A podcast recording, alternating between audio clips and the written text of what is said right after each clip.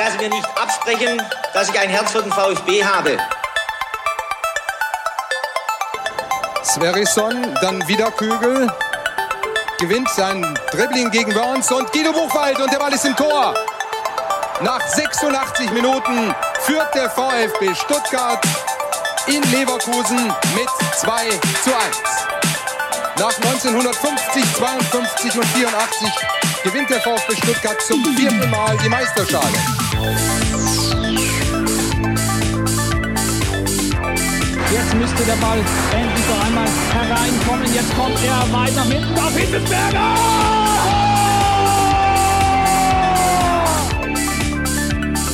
Mario Gomez, spitze Winkel, noch einmal nach innen. Pizza hat den Ball und es gibt noch einmal Abstoß vom Tor. Und jetzt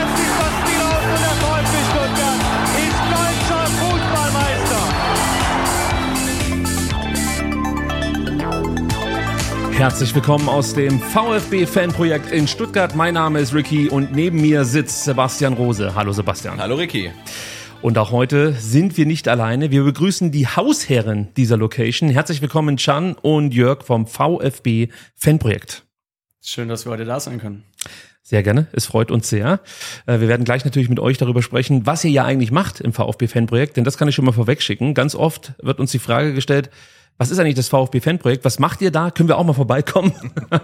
das alles werden wir heute aufdröseln mit euch. Bevor wir das tun, möchten wir uns erstmal ganz kurz bei unseren Unterstützern und Unterstützerinnen bedanken, Sebastian. Und ich kann schon mal vorwegschicken, es gab einen Monatswechsel, was immer dazu führt, dass es relativ mhm. viele äh, regelmäßige Spenden gibt. Und es gab auch so eine Sendung, die, glaube den einen oder anderen gefallen hat und der sich dazu hinreißen lassen hat, äh, uns eine Mark in den Hut zu werfen. Ich fange mal an.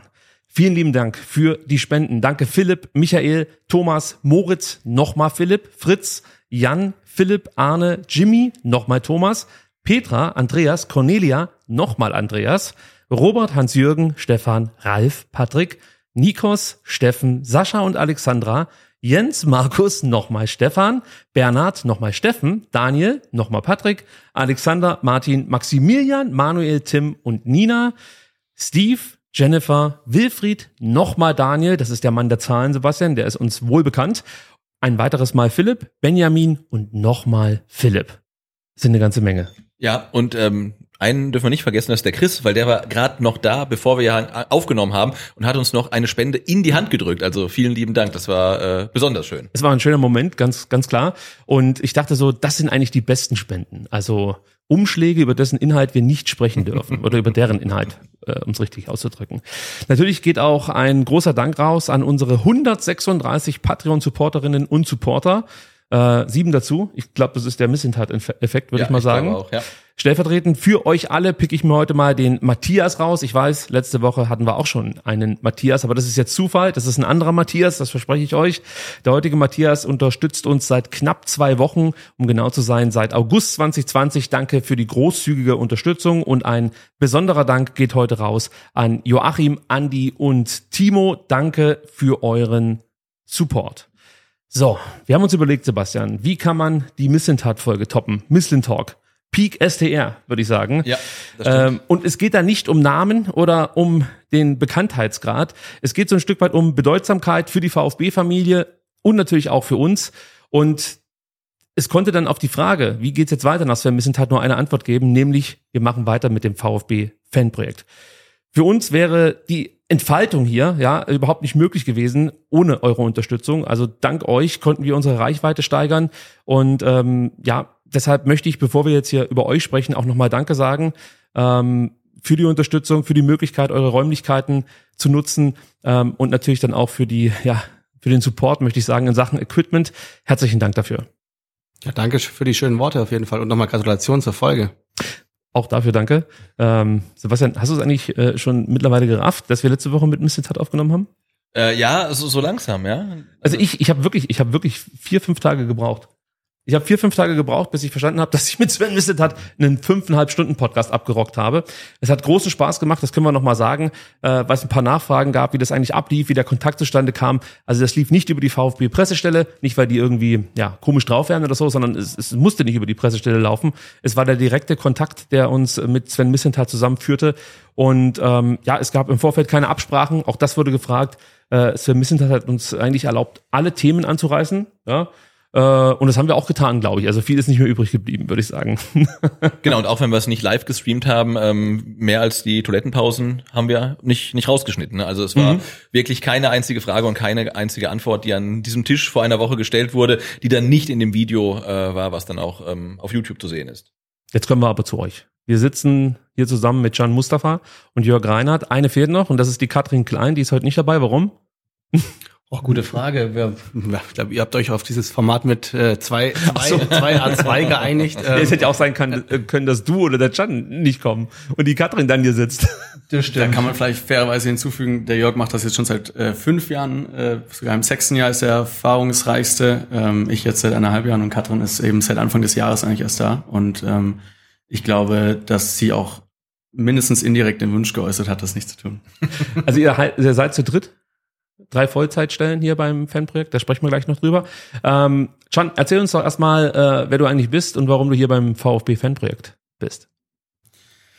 Ja, gute Frage. Also in erster Linie müsste ich da wahrscheinlich anfangen, ähm, genau, dass ich auch meinen Weg zum VfB gefunden habe. Ähm, dank meines Vaters äh, darf an der Stelle gesagt werden. Und ähm, äh, genau, dann eben angefangen habe, privat zu fahren und so weiter, damals noch in Pforzheim wohnhaft. Dann zum Glück äh, fürs Studium der sozialen Arbeit eben nach Esslingen gezogen bin dort immer noch bin und äh, wie ich schon gesagt habe, eben dort die soziale Arbeit studiert habe und eben auch die Bachelorarbeit damals tatsächlich eben äh, den Jörg interviewt habe und auch äh, den Hoshi, der damals noch da war. Liebe Grüße an der Stelle. Hoshi ist Andreas. Andreas Kirchner, ah, genau. genau. Und ähm, genau, meine Bachelorarbeit hieß damals die Subkultur der Ultras und äh, sozialpädagogische Fanarbeit mit Fußballfans. Und ähm, ja, irgendwie ist aus dem Stegreis heraus ist es eben passiert, dass ich dann dass mir das angeboten wurde und ich für mich gesagt habe, okay, irgendwie hieß es, mach das, was du liebst zu deinem Job und du musst nie wieder arbeiten. Ähm, das ist eine drum, gute Idee. Ja, und drum, genau, bin ich dann aus der Schulsozialarbeit hier ins Fanprojekt reingekommen. Ähm, und unter der Woche stimmt auch dieser Satz und ist es, glaube ich, das, it, it could be the job, so, also es ist das Beste, was mir hätte passieren können. Ähm, und gleichzeitig ist es am Wochenende aber auch vielleicht auch eine Herausforderung, weil man eben dieser Satz, den ich gesagt habe, gleichzeitig auch ein Irrtum ist, weil man macht eben sein Hobby zum Beruf. Man, man ersetzt eigentlich äh, das Hobby mit dem Beruf. Und das ist ein großer Unterschied. Und das ist Woche, an verschiedenen Spieltagen ist es für mich äh, immer wieder eine große Herausforderung sozusagen. Aber das heißt, du warst früher in der Kurve dabei? Ja. Also du bist ja jetzt auch wieder in der Kurve dabei, aber früher praktisch komplett involviert, Auswärtsfahrten alle mitgemacht. Ja. Äh, kann man dich denn als ehemaliger Ultra bezeichnen oder wäre das zu viel? Hm, das wäre auf jeden Fall zu viel. Ähm, ich, ich glaube, man, man könnte mich als ultranah bezeichnen, vielleicht in meiner Art und Weise, wie ich mein Fan-Dasein gelebt habe. Aber ich war nie Mitglied äh, in der Ultragruppierung und ähm, genau, habe meinen Weg über andere Ecken sozusagen in das Fan-Dasein gefunden und der Wille hier beim Fanprojekt arbeiten zu äh, können, zu wollen, der entstand praktisch daraus A, VfB und andererseits eben dein äh, Bachelor in sozialer Arbeit. Also die beste Kombi, die eigentlich genau ja also, war. Ja, Hobby und Leidenschaft quasi mit der beruflichen Profession verbinden zu können. Ich glaube, es gibt insgesamt in Deutschland nur 250, 300 Stellen, wenn man die Fanbeauftragten noch mitdenkt zu den FanprojektlerInnen, äh, die ähm, soziale Arbeit mit Fußballfans machen können und dürfen. Ähm, und als ich die Tür geöffnet habe, habe ich schon lange mit mir gehadert. Das waren, glaube ich, zweieinhalb Monate, als es mir zum ersten Mal angeboten wurde, bis ich tatsächlich die Bewerbung abgegeben habe. Es war der letzte Tag, es war der 31. Juli. Und ähm, ich bin trotz vielen Herausforderungen und Widerständen, die uns im alltäglichen, in der alltäglichen Arbeit widerfahren, bin ich Gott froh, dass ich die Entscheidung damals so getroffen habe. Warum gehadert? Weil Was sprach dagegen? Äh, zum einen war ich in der Schulsozialarbeit damals in Plochingen nicht unglücklich, also habe mich äh, relativ wohl da gefühlt und hat auch Spaß gemacht vor allem cooles Team ähm, und gleichzeitig hat für mich der VfB natürlich auch eine große private Bedeutung und äh, die hatte er ja zu dem Zeitpunkt auch immer noch und hat es irgendwie auch immer noch. Es war auch Ventil, äh, es war Teil meiner Psychohygiene vielleicht auch irgendwie, also all die Vorteile, die eben der Fußball für uns privater Natur hatte, wenn wir alle an unsere Ursprünge denken. Und da war für mich schon die große Frage, ähm, was verliere ich, wenn ich quasi aus diesem privaten Kontext hinausgehe in einen beruflichen. Ähm, was hat das für mich auch für private Kontakte vielleicht für Nachteile, vielleicht auch Vorteile? Und ähm, was bedeutet das für mich persönlich meine Psychologie nehmen, tatsächlich das Ventil nicht mehr zu haben. Und das ist genauso, was ich zu ein, Eingang gemeint habe. Es gibt Spieltage, da ist es immer noch eine Challenge und eine Herausforderung. Ich glaube, ich meistere die ganz gut. Ähm, aber das Feuer kriegst du nicht mehr aus dir raus. da kann man da gleich auch mal ergänzen. Also das Feuer, das haben wir auf jeden Fall bei dem Köln-Spiel auch nochmal richtig gespürt. Also ähm, da war für einen Moment zumindest ähm, der Beruf dann auch erstmal ad acta ähm, und es war einfach nur ja, eine Begeisterung, also Emotionen ähm, für uns beide. Wir waren auch dann beiden beide bei unseren genau Fanclubs, bei unseren Leuten und haben das erlebt, den Moment um dann eben aber auch den Schalter umzulegen und zu merken, ah ja, jetzt könnten wir doch auch mal nochmal ähm, die berufliche Brille wieder anziehen und ähm, genau. Ähm.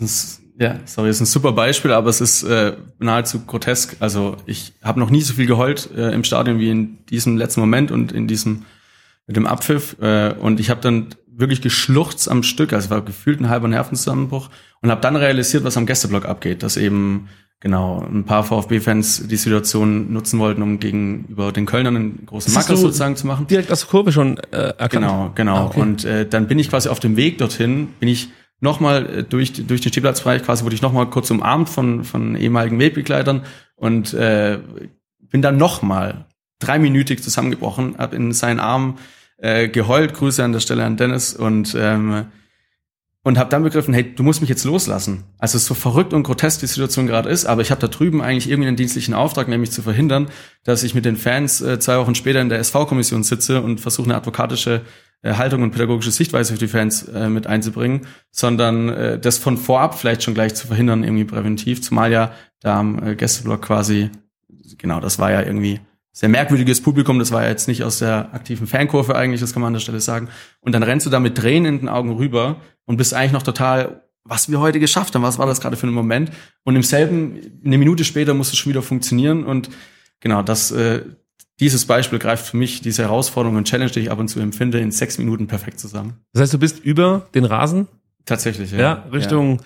Gästeblock gerannt genau. und hast dann dort für Ordnung gesorgt und für Ruhe oder ist Boah, es dir jetzt, nicht gelungen? Jetzt steigen wir natürlich schon tief in die Inhalte ein mit Ordnung naja. und Sicherheit. Was ist davon unser Auftrag, was nicht? Nee, nee, nee. Jetzt will ich wissen, was der Can gemacht hat. Was dein Auftrag ist, der, das ist jetzt mal eine andere Sache. Aber okay. du, du, kommst dahin, da stehen wie viele Leute vor dem Gästeblock? Ähm, wie viele Stuttgarter? Äh, geschätzt?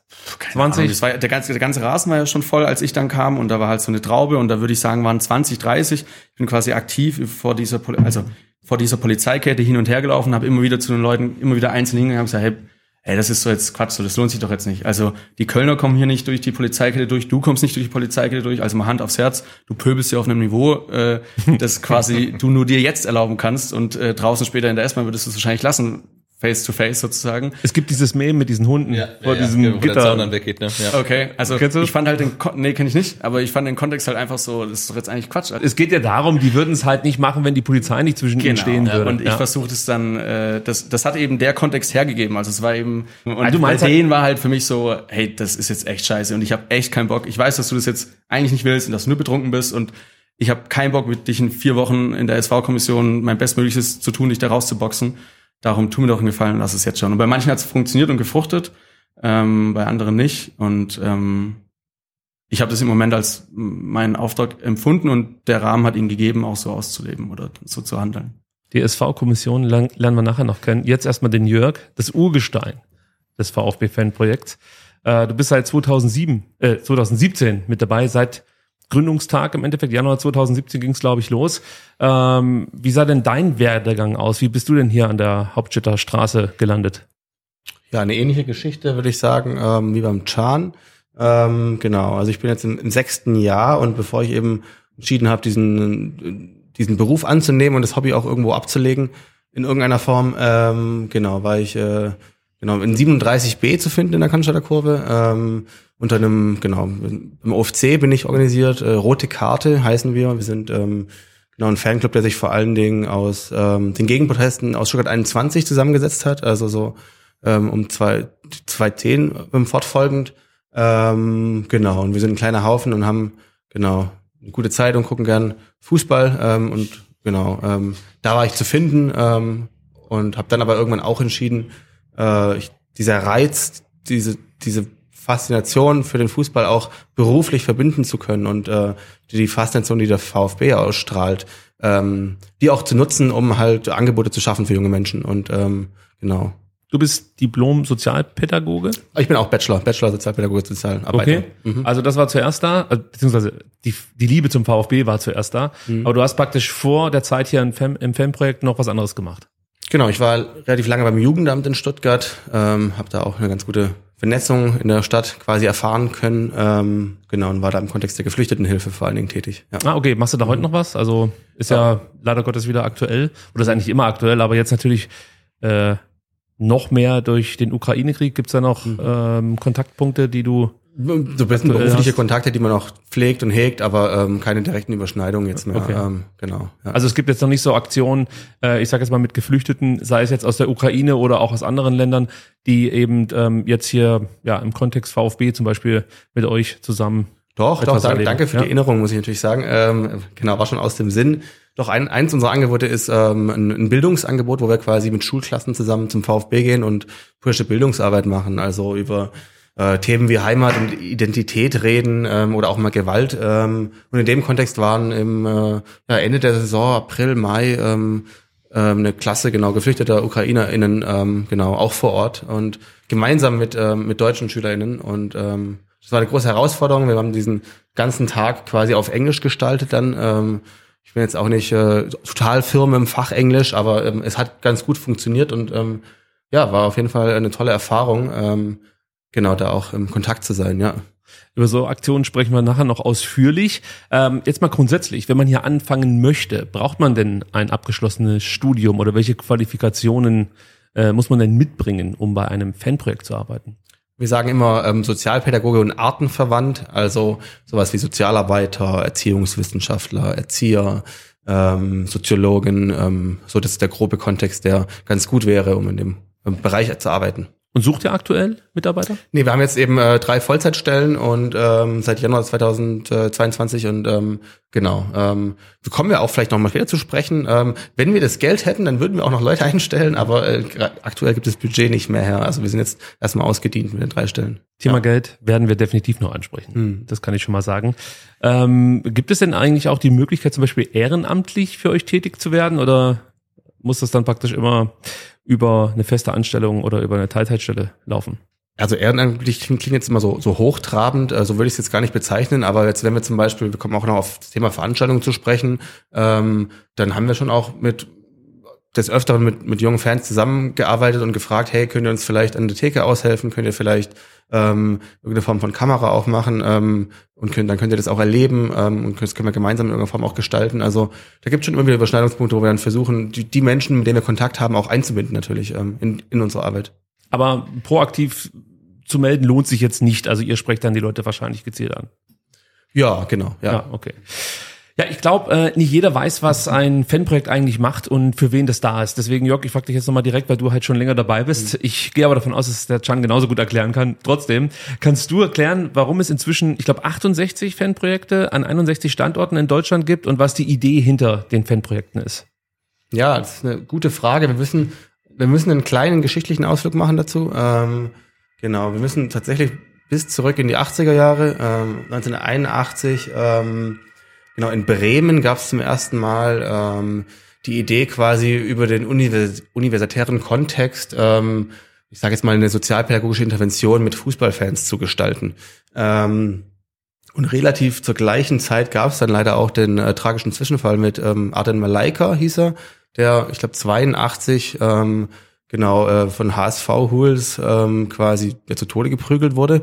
Ähm, genau, und ähm, das war dann so der, das Starting Point auch für diese Fanprojekte, die es da schon in, in einem groben Konzept in Bremen gab, zu sagen, ähm, jetzt genau, jetzt gab es diesen tragischen Todesfall, ähm, wie können wir denn jetzt wieder die, die Wogen glätten, also auch in diesem Kontext Bremen und Hamburg. Ähm, aber das hat dann eben auch Nachahmungstäter gefunden, relativ schnell in Deutschland, ähm, im positiven Sinne. Klar. Ähm, und dann ging es irgendwann genau in die 90er Jahre, wo wir dann eben zum ersten Mal auch so ein, ein tragfähiges Konzept hatten, nationale Konzept Sport und Sicherheit 93 ins Leben gerufen, das quasi so äh, das Thema ähm, Durchführung äh, von Sportgroßveranstaltungen, von Fußballveranstaltungen ähm, versucht hat zu regeln und da eben auch explizit einen Paragraph für Fanarbeit, also die Arbeit mit Fans, sowohl von Fanprojektebene als auch von Fanbeauftragtenebene geregelt hat. Ähm, Genau, das heißt, warum gibt es Fanprojekte? Ähm, ja, weil Gott sei Dank muss ich sagen, ähm, der Staat irgendwann begriffen hat, dass eben eine reine Repression ähm, in dem Kontext äh, nicht, äh, nicht zielführend sein kann, sondern dass wir eben auch durch präventive Angebote ähm, junge Menschen abholen müssen. Und genau, Prävention heißt ja auch quasi einfach auch, das klingt auch immer so ähm, wie so ein äh, Verhindern oder wie ein Wegwischen von irgendwas, aber es geht einfach auch darum, junge Menschen zu begleiten in ihren Prozessen. Ähm, genau. Ähm, Also Gewaltprävention war eigentlich, sagen wir mal so, der die Ursprungsidee. Man hat wahrscheinlich gesehen, dass es in Deutschland, nicht nur hier, aber wir beziehen uns jetzt mal auf den Standort Deutschland, äh, dann doch ein hohes Gewaltpotenzial gab in den Stadien und auch Stadien und auch drumherum. Und die Idee war, das Ganze so ein bisschen ja einzufangen, Leute rechtzeitig abzuholen und dann vielleicht könnte ich mir vorstellen, ähm, dann auch Leute äh, zu erreichen, die im Endeffekt denken, das muss jetzt so sein im Stadion, dass man sich gegenseitig bepöbelt oder dann vielleicht auch aufeinander losgeht oder so. Äh, ich sag mal, für verlorene Seelen so ein Stück weit auch einen Anhaltspunkt zu schaffen oder einen Anker zu, zu äh, Ankerpunkt zu bilden. War das das, war das die Idee oder ist das jetzt von mir? Ich würde sagen, das war auf jeden Fall auch ein, ein, ein, ähm, ein Bau, ähm, Baustein davon.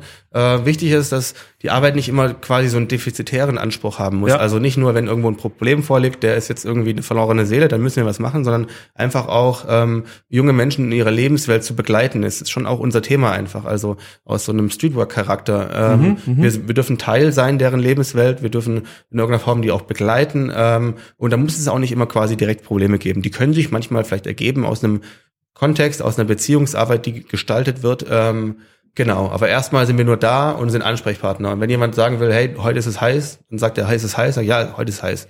Ähm, genau, und dann können wir gucken. Heute ist es heiß und dann geht's wie weiter? Kommt noch rein und trinkt was oder wie? Das, das schauen wir dann genau, wo es dann hingeht. Das ist dann, ja, ja. Genau. Also die Leute kommen mit den Problemen äh, auf euch zu, egal welche Art. Die einzige Einschränkung, die es vielleicht gibt, man sollte irgendwie aus dem VfB-Kosmos kommen. Genau, das ist unser kleinster gemeinsamer Nenner, das ist unser Aufhänger, das ist ähm, unser Ankerpunkt. Genau, wir arbeiten mit VfB-Fans ähm, und ähm, darüber kommen wir ins Gespräch. Genau. Eine Sache, die ich vielleicht gerne ergänzen wollte, du hast jetzt diesen gewaltpräventiven Charakter angesprochen und damit irgendwie auch das Thema Sicherheit. Ich glaube, das lässt sich jetzt, äh, also genau, das ist in gewisser Art und Weise aus der Geschichte heraus ein, ein Teil unseres Auftrags. Also, und das kann man auch ehrlich sagen, ich habe keine Lust, dass sich auf dem Marienplatz, äh, egal welche Fangruppierungen sich gegenüberstehen, ähm, dass es da irgendwann Tote gibt oder sowas. Also Aber, aber äh, stand das denn mal zur Debatte? Also ich habe das so jetzt nicht miterlebt. ich sag jetzt nein.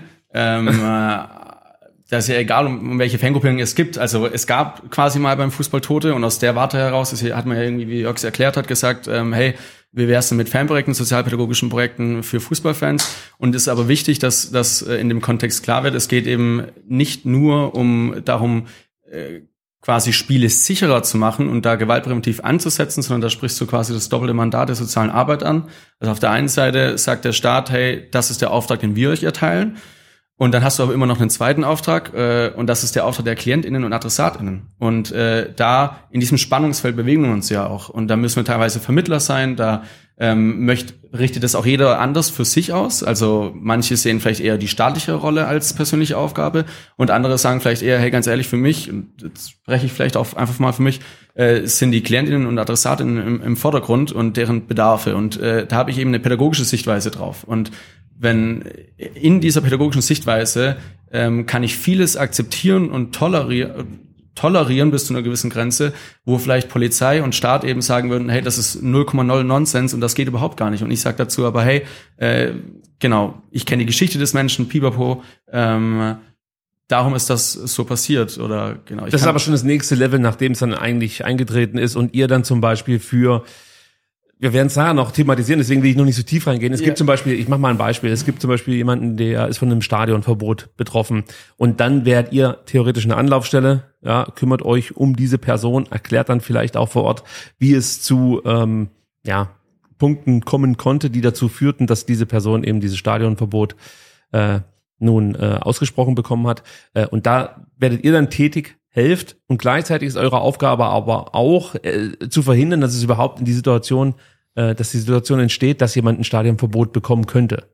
Das kommt auf die Zugriffe drauf an und die Beziehungen, die man zu den jeweiligen Fangruppierungen und Fans hat. Okay. Das muss an der Stelle hinzugefügt werden, aber das Beispiel trifft es eigentlich ganz gut. Ähm, ich äh, aus einem Sicherheitsgedanken heraus könnte ich ja auch sagen, naja, der Typ hat da eine Schlägerei angezettelt, jetzt sperren wir ihn doch einfach für drei Jahre raus. Aber das ist ja die Haltung, die, genau, staatliche Repressalien haben, die die Polizei hat und andere Institutionen.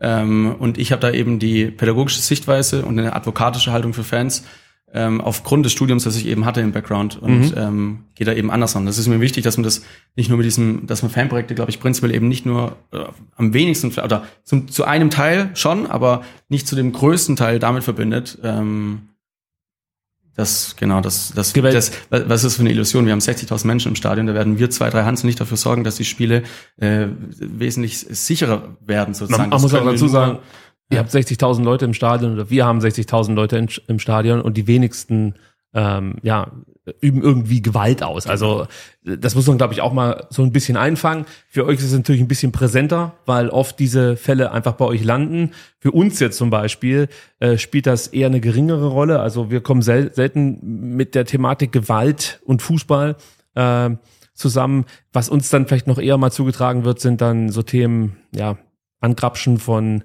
Stadiongängerinnen und sowas. Ähm, da können wir vielleicht nachher auch noch mal ganz kurz äh, drüber sprechen. Ich muss jetzt aber noch mal ein Stück, ein Stück zurückrudern, denn wir sind jetzt schon ziemlich kreuz und quer übers Fanprojekt durchgeflogen. Äh, wir werden aber nach und nach einzelne Themen noch mal anpacken. Das habe ich mir heute vorgenommen.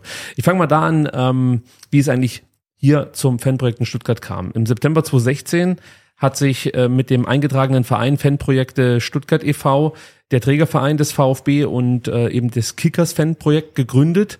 Und so richtig los, haben wir ja vorhin schon gesagt, ging es dann ähm, im Jahr 2017. Das ist soweit richtig? Ja, ja okay. Und ähm, neben dem VfB-Fanprojekt, das habe ich gerade eben schon gesagt, gibt es noch das Kickers-Fanprojekt.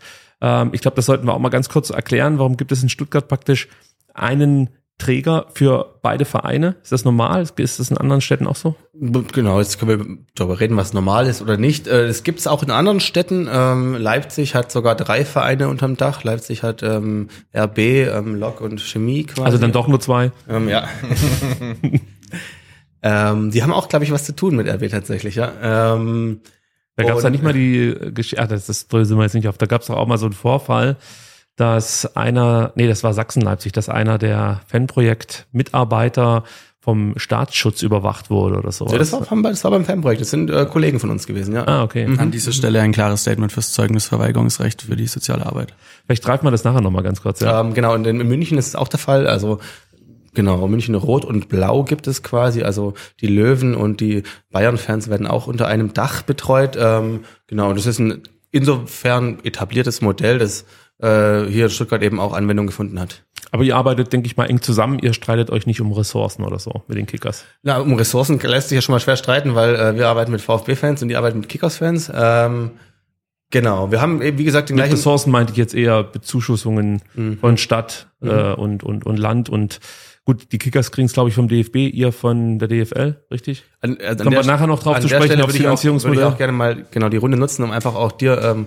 Lob auszusprechen. Du, du bist immer sehr gut informiert. ähm, ja, das ist wirklich so. Ähm, genau, äh, die Kickers werden über den DFB finanziert, ähm, weil sie eben genau eben ähm, kein Profiverein sind und wir kriegen das vom DFL. Da kommen wir nachher aber nochmal drauf. Ähm, genau, also wir haben gleichen, wir haben gleichen Trägerverein, wir haben damit gleiche Vorgesetzte, haben auch irgendwie ähm, so Großteamsitzungen zusammen, wo es halt vor allen Dingen um Verwaltung verwaltungsrechtliche Dinge geht. Ähm, Ressourcen klauen wir uns dabei nicht. Ähm, genau, wir tauschen uns aus, aber klar ist natürlich, dass wir ein, äh, genau, ein Mandat für die VfB-Fans haben und in dem Kontext natürlich auch wissen, ähm, sorgsam damit umzugehen und ähm, jetzt nicht ähm, genau ja, irgendwelche Sachen ausplaudern würden. Sollten jetzt trotzdem Kickers-Fans hier zuschauen und äh, nicht wissen, wo sie hin sollen. Also es ist dann die Alexanderstraße 17 in Stuttgart Mitte. Das wäre dann eure Anlaufstelle. Ja, also, ich hätte dir nicht mal die Adresse sagen Ja, das muss ja dann schon sein. Also nicht, dass jetzt hier ein Kickers-Fan die ganze Zeit wartet äh, auf diese in, entscheidende Information. Jetzt habt ihr sie. Also wenn ich das richtig verstehe, die Kickers und der VfB haben eigentlich nichts miteinander zu tun. Also auch beim Fanprojekt nicht. Genau, wir haben, wir haben ab und zu eben diese Großteamsitzungen und da geht's aber, wie Jörg schon gesagt hat, vor allem um die, um die strukturelle, strukturellen Gemeinsamkeiten, die man eben hat aufgrund des Trägervereins. Ähm, aber ansonsten gibt es in der Praxis äh, quasi nichts, was, was uns miteinander verbindet, auch nicht in der praktischen Arbeit jeden Tag, also im Gegenteil. Ähm, Die hast die Kickers also genauso wie wir. Ich auch ich im Fanprojekt. Ich treffe mich mit dem Daniel alle zwei Wochen auf dem Acker, das ist, äh, das ist bei uns gang und gäbe. Und, Jetzt musst du mit dem Augenzwinkern, äh, sonst äh, hast du echt ein Problem, weil die Leute tatsächlich denken, ihr kloppt euch die Köpfe ein. genau. Äh, ich schätze den, er ist ein Kollege von mich, wie auf der dienstlichen Ebene halt eben. Ähm, äh, das ist ja auch kein Geheimnis, klar ich früher nicht die Kickers gemacht und ich mag sie heute auch noch so wenig und trotzdem kann ich aus der Profession heraus, aus dem professionellen Verständnis sagen, das ist ein wertgeschätzter Kollege. Die machen gute Arbeit, die machen eine gänzlich andere Arbeit, das kann man sich gar nicht vorstellen, wenn man im Business nicht drin ist, wie unterschiedlich das ist, bei Team Blau zu sein, mit einem Oberligisten und den Strukturen, die sie haben, mit einer Kleinfanszene und bei uns, mit den Strukturen, die wir beim VfB haben, das sind, kann man eigentlich fast so sagen, zwei unterschiedliche Dienststellen. Total krass. Ähm, das hat mich auch fasziniert, als ich hier angefangen habe. Und ähm, genau, als leidenschaftlicher VfB-Fan bin ich froh, dass die Trennung so da ist, wie sie da ist. Kannst du noch erklären, warum es hier am Standort in Stuttgart im Vergleich zu anderen Bundesligisten erst so spät zu einer Gründung von einem Fanprojekt äh, kam? Ja, also ähm, da gibt's auch viele Mythen sozusagen drumherum. Ähm, der Gedanke war schon sehr viel früher da, ähm, also deutlich schon zehn Jahre zuvor ähm, gab's mal die, den, den Wunsch auch aus, aus der Fankurve heraus sozusagen ein Fanprojekt zu initiieren. Ähm, und das kann man, glaube ich, klar so sagen. Das hat äh, die Stadt vermasselt. Ja, ich glaube, das Also diplomatisch formuliert wäre es, es gab keine politische Mehrheit dafür. ähm, genau, und es hat ein paar Jahre und Jahr- Jahrzehnte sogar verbraucht, gebraucht vielleicht, ähm, genau, bis die mal gefunden wurde. Ähm, genau. Ja, ich schaue gerade drauf, äh, wann andere Bundesligisten ihre Fanprojekte an den Start gebracht haben. Und da sieht man halt, Augsburg 2007 ist dann noch eines der jüngeren Projekte. Dann hast du Berlin mit 1990, Bochum 92, Bremen 81, ja, da haben wir vorhin drüber gesprochen, aber auch Dortmund 88. In Frankfurt gab es, glaube ich, immer mal wieder Unterbrechungen, aber das erste Fanprojekt gab es schon 1984, Freiburg 2013, die hatten dann auch mal noch äh, eine kleine Unterbrechung drin, äh, Schalke 90er Jahre, Köln 98, also ihr merkt, das ist eigentlich alles die 90er Jahre, bis auf wenige Ausnahmen. Gladbach war, glaube auch noch relativ spät mit 2014. Also man wundert sich halt schon, dass so ein wichtiger Standort wie Stuttgart, also auch fußballtechnisch gesehen, so spät erst ein äh, Fanprojekt bekommen hat. Also das ist schon äh, beachtenswert, würde ich mal sagen. Ähm, wie sieht denn so eure tägliche Arbeit aus? Also ich weiß, es gibt hier diesen offenen Treff. Dienstag bis Donnerstags kann man, glaube ich, vorbeikommen, äh, 12 bis 18 Uhr. Ähm, aber wa was macht ihr denn hier so, wenn nicht gerade ein Podcast aufgenommen wird? Ähm, unter der Woche jetzt, ja. Äh, Ja, genau. machen wir mal unter der Woche. Also äh, unter der Woche ähm, gibt es zum einen eben den offenen Treff, das, äh, das sind jetzt Uhrzeiten aus der letzten Saison, die du genannt hast quasi, aber im Prinzip soll es quasi unter der Woche im Fanprojekt auch die Möglichkeit geben, ähm, A, auch ohne Probleme einfach zu uns zu kommen, also ähm, über Fußball zu sprechen, über die letzte Begegnung, über fußballpolitische Themen, also ganz casual-like sozusagen und gleichzeitig manchmal aber auch äh, im Rahmen von Einzelfallberatungen quasi auch die Möglichkeit geben, eben tatsächlich Probleme zu thematisieren. Ähm, sei es Stress in der Familie, sei es äh, in der Schule Probleme mit der Freundin, Suchtproblematiken, Pipapo, da haben wir auch äh, ein riesen Netzwerk sozusagen im Hintergrund, ähm, an das wir dann eben vermitteln können und ähm, genau, das uns da auch zur Seite steht. Ähm, äh, ja, das ist sozusagen der offene Treff und äh, Gibt, gibt es da irgendwie eine Altersgrenze äh, oder darf jeder kommen? Rechtlich betrachtet äh, befindet, sollte sich alles, was Fanprojekte eigentlich tun, quasi zwischen 12 und 27 Jahren bef befinden, weil äh, SGB 8, Kinder- und Jugendhilfegesetz, Paragraph 11 und 13. Aber Absatz 4 davon ist eben auch drin, äh, dass auch äh, dass die Angebote auch das Alter übersteigen dürfen. Ähm, und in der, in der Praxis ist das ganz oft bei uns der Fall. Ja. Also Genau. wir haben natürlich noch ein paar Jahre Zeit, bis es uns betrifft. ja. Genau, und äh, zu dem offenen Treffen muss man dann auch unter der Woche hinzufügen, gibt es eben freizeitpädagogische Angebote auch. Das heißt, ähm, wir machen zum Beispiel auch einen Champions League-Abend, äh, wo Jugendliche aus unserem Stadtteil sozusagen die Möglichkeit haben, ähm, mit Snacks und äh, kostenlosen Getränken hier abends äh, ihre, ihren Stars auf der europäischen Bühne äh, zuzuschauen und nicht nur. Das kann ich übrigens empfehlen. Das haben wir schon ein paar Mal mitbekommen. Da haben wir drüben aufgenommen. Und da geht's hier richtig schön ab. Da wird äh, A, fachmännisch diskutiert. Es ist richtig was los. Und du hast jetzt gesagt, hier aus dem Stadtteil, aber theoretisch kannst du auch aus Esslingen hierher kommen.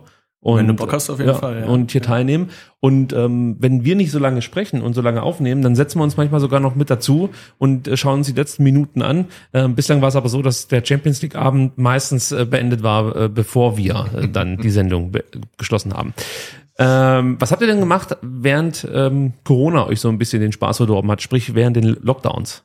Ja, ist eine gute Frage auf jeden Fall. Ähm, hat, glaube ich, auch viele Menschen natürlich umge umgetrieben, einfach die Zeit. Ähm, wir hatten den Luxus, in Anführungszeichen, ähm, dass wir Mordsüberstunden angesammelt hatten vor Corona und konnten dann quasi ähm, zum Corona-Start erstmal so ein bisschen ähm, Fuß vom Gas nehmen und ähm, uns um die Überstunden kümmern.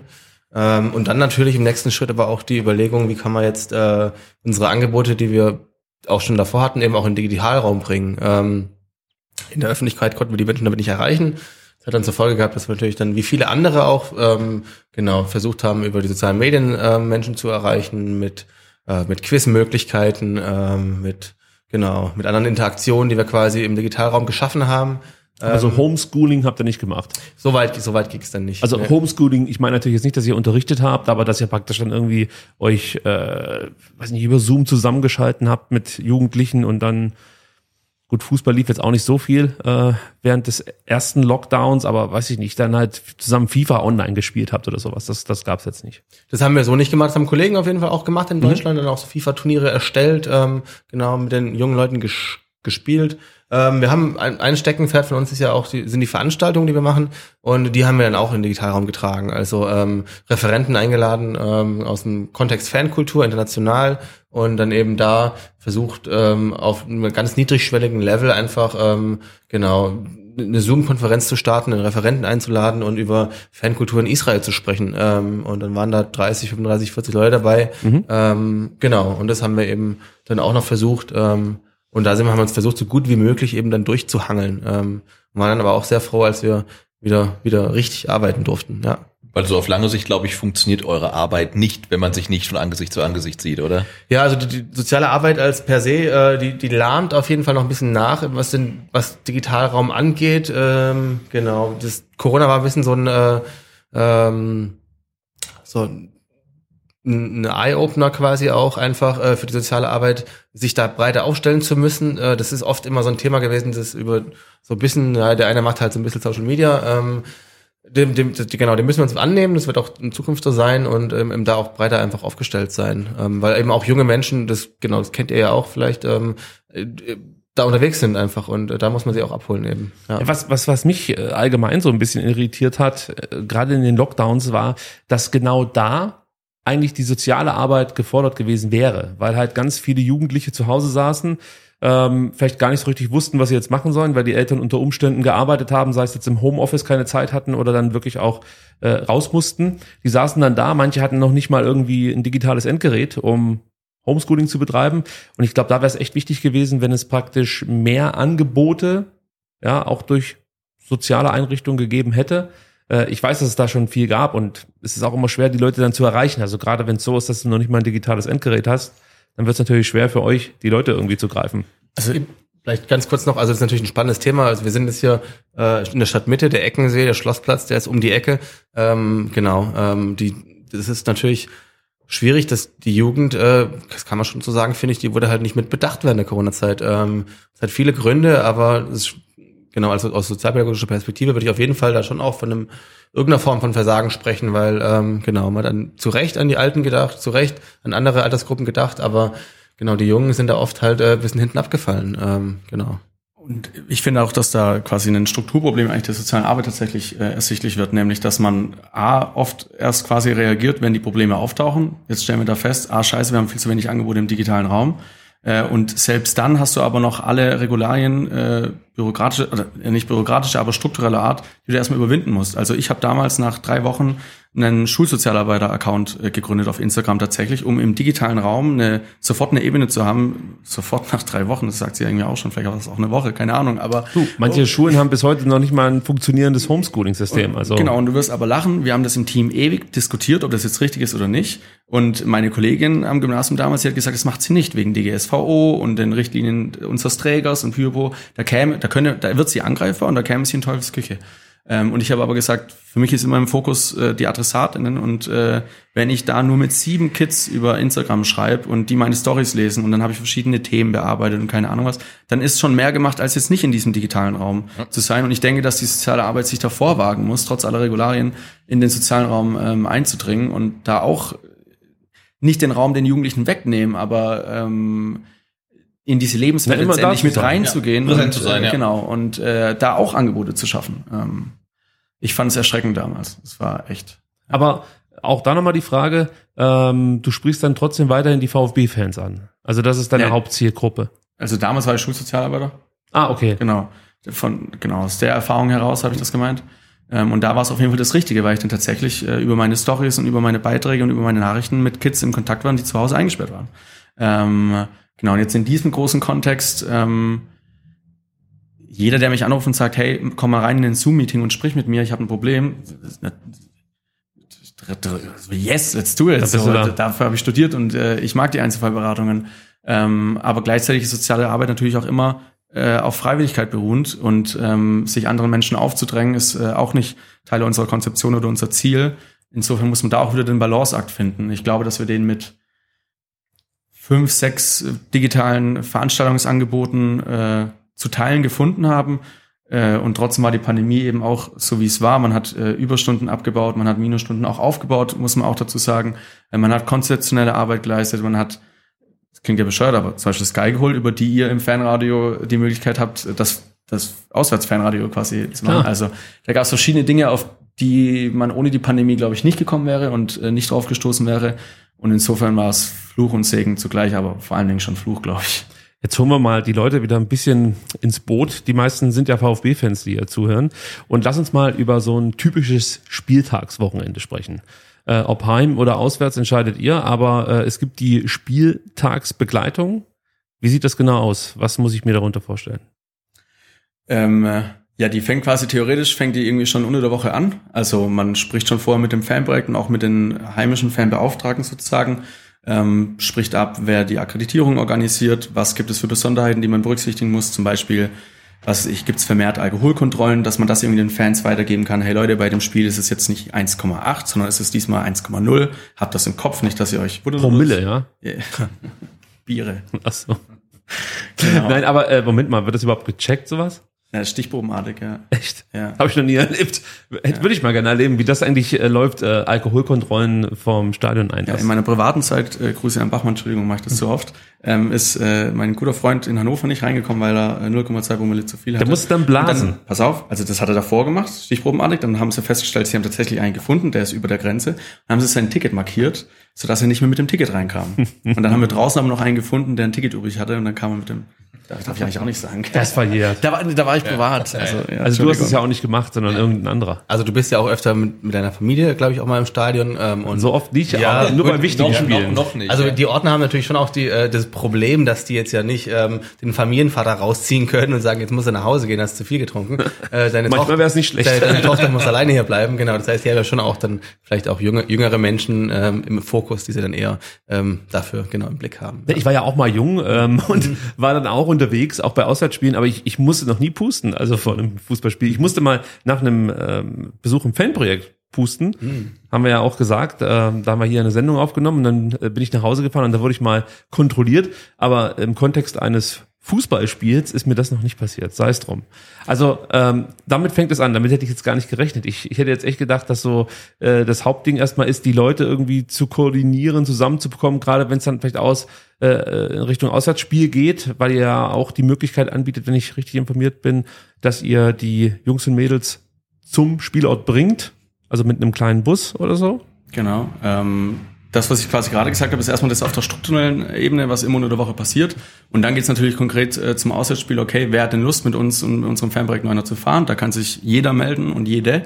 Ähm, und dann fahren wir eben gemeinsam zu dem Auswärtsspiel, ähm, sind dann da auch vor Ort. Das heißt, im, im großen Rahmen geht's irgendwie drum, auch da genau Vertrauen aufzubauen, gute Gespräche zu führen und gleichzeitig auch in, in, in Konfliktfällen äh, als Vermittler vielleicht auch aufzutreten. Mit Also ihr seid eine. Anlaufstelle. Immer, ja. Mhm. Ich habe immer meine, also ich glaube, ich habe immer meine Dienstkleidung an und äh, wenn ich die aufhabe, kann jederzeit jede Person zu mir kommen, egal um was es geht. Erstmal, das ist so der Kontext. Das heißt aber, während des Spiels auswärts kümmert ihr euch nicht nur um die äh, sieben Leute, sechs Leute, mit denen ihr da seid, sondern ihr seid Anlaufstelle eigentlich für alle Fans. Weil ich erinnere mich dran, wir haben uns in Mainz gesehen ähm, und da warst du ziemlich im, Wow. Im Stress. Krank. ja, meins war tatsächlich äh, die Inklusionsauswärtsfahrt, die erste, Ja. ähm, die wir mit dem Fanbeauftragten des VfB gemeinsam organisiert haben. Und da hatten wir 70 Leute in zwei Bussen und Rollis und Co. Und da war völlig Halligalli. Ähm, das, genau. Was war deine Frage? ähm, Ihr kümmert euch nicht nur um die sechs, sieben Leute, die Nee. bei euch im Bus saßen, sondern ihr Nee. kümmert euch dann quasi um jeden, der ähm, Sobald wir am, euren am Support Zielort, benötigt. Ja. genau, sobald wir am Zielort quasi aussteigen, ähm, sind wir auch für alle anderen irgendwie Ansprechpartner ähm, und und versuchen in jeglicher Art und Weise da zu sein, äh, in der es hilft am Spieltag. Also Also das hier- kann alles und nichts, also genau, das kann voll viel bedeuten und äh, manchmal ist es auch nicht so. Also, ja, Dann ist es auch mal entspannter. so ist es. So soll es sein. Was wir hier auch schon häufiger thematisiert haben, ähm, schneller als gedacht kannst du als Fan plötzlich äh, mit einem Stadion vom Boot äh, konfrontiert werden. Äh, oft reichen Kleinigkeiten, ich möchte möchte sagen fast schon Nichtigkeiten aus, um äh, zum Beispiel auch in der Datei gewaltiger Sport zu landen.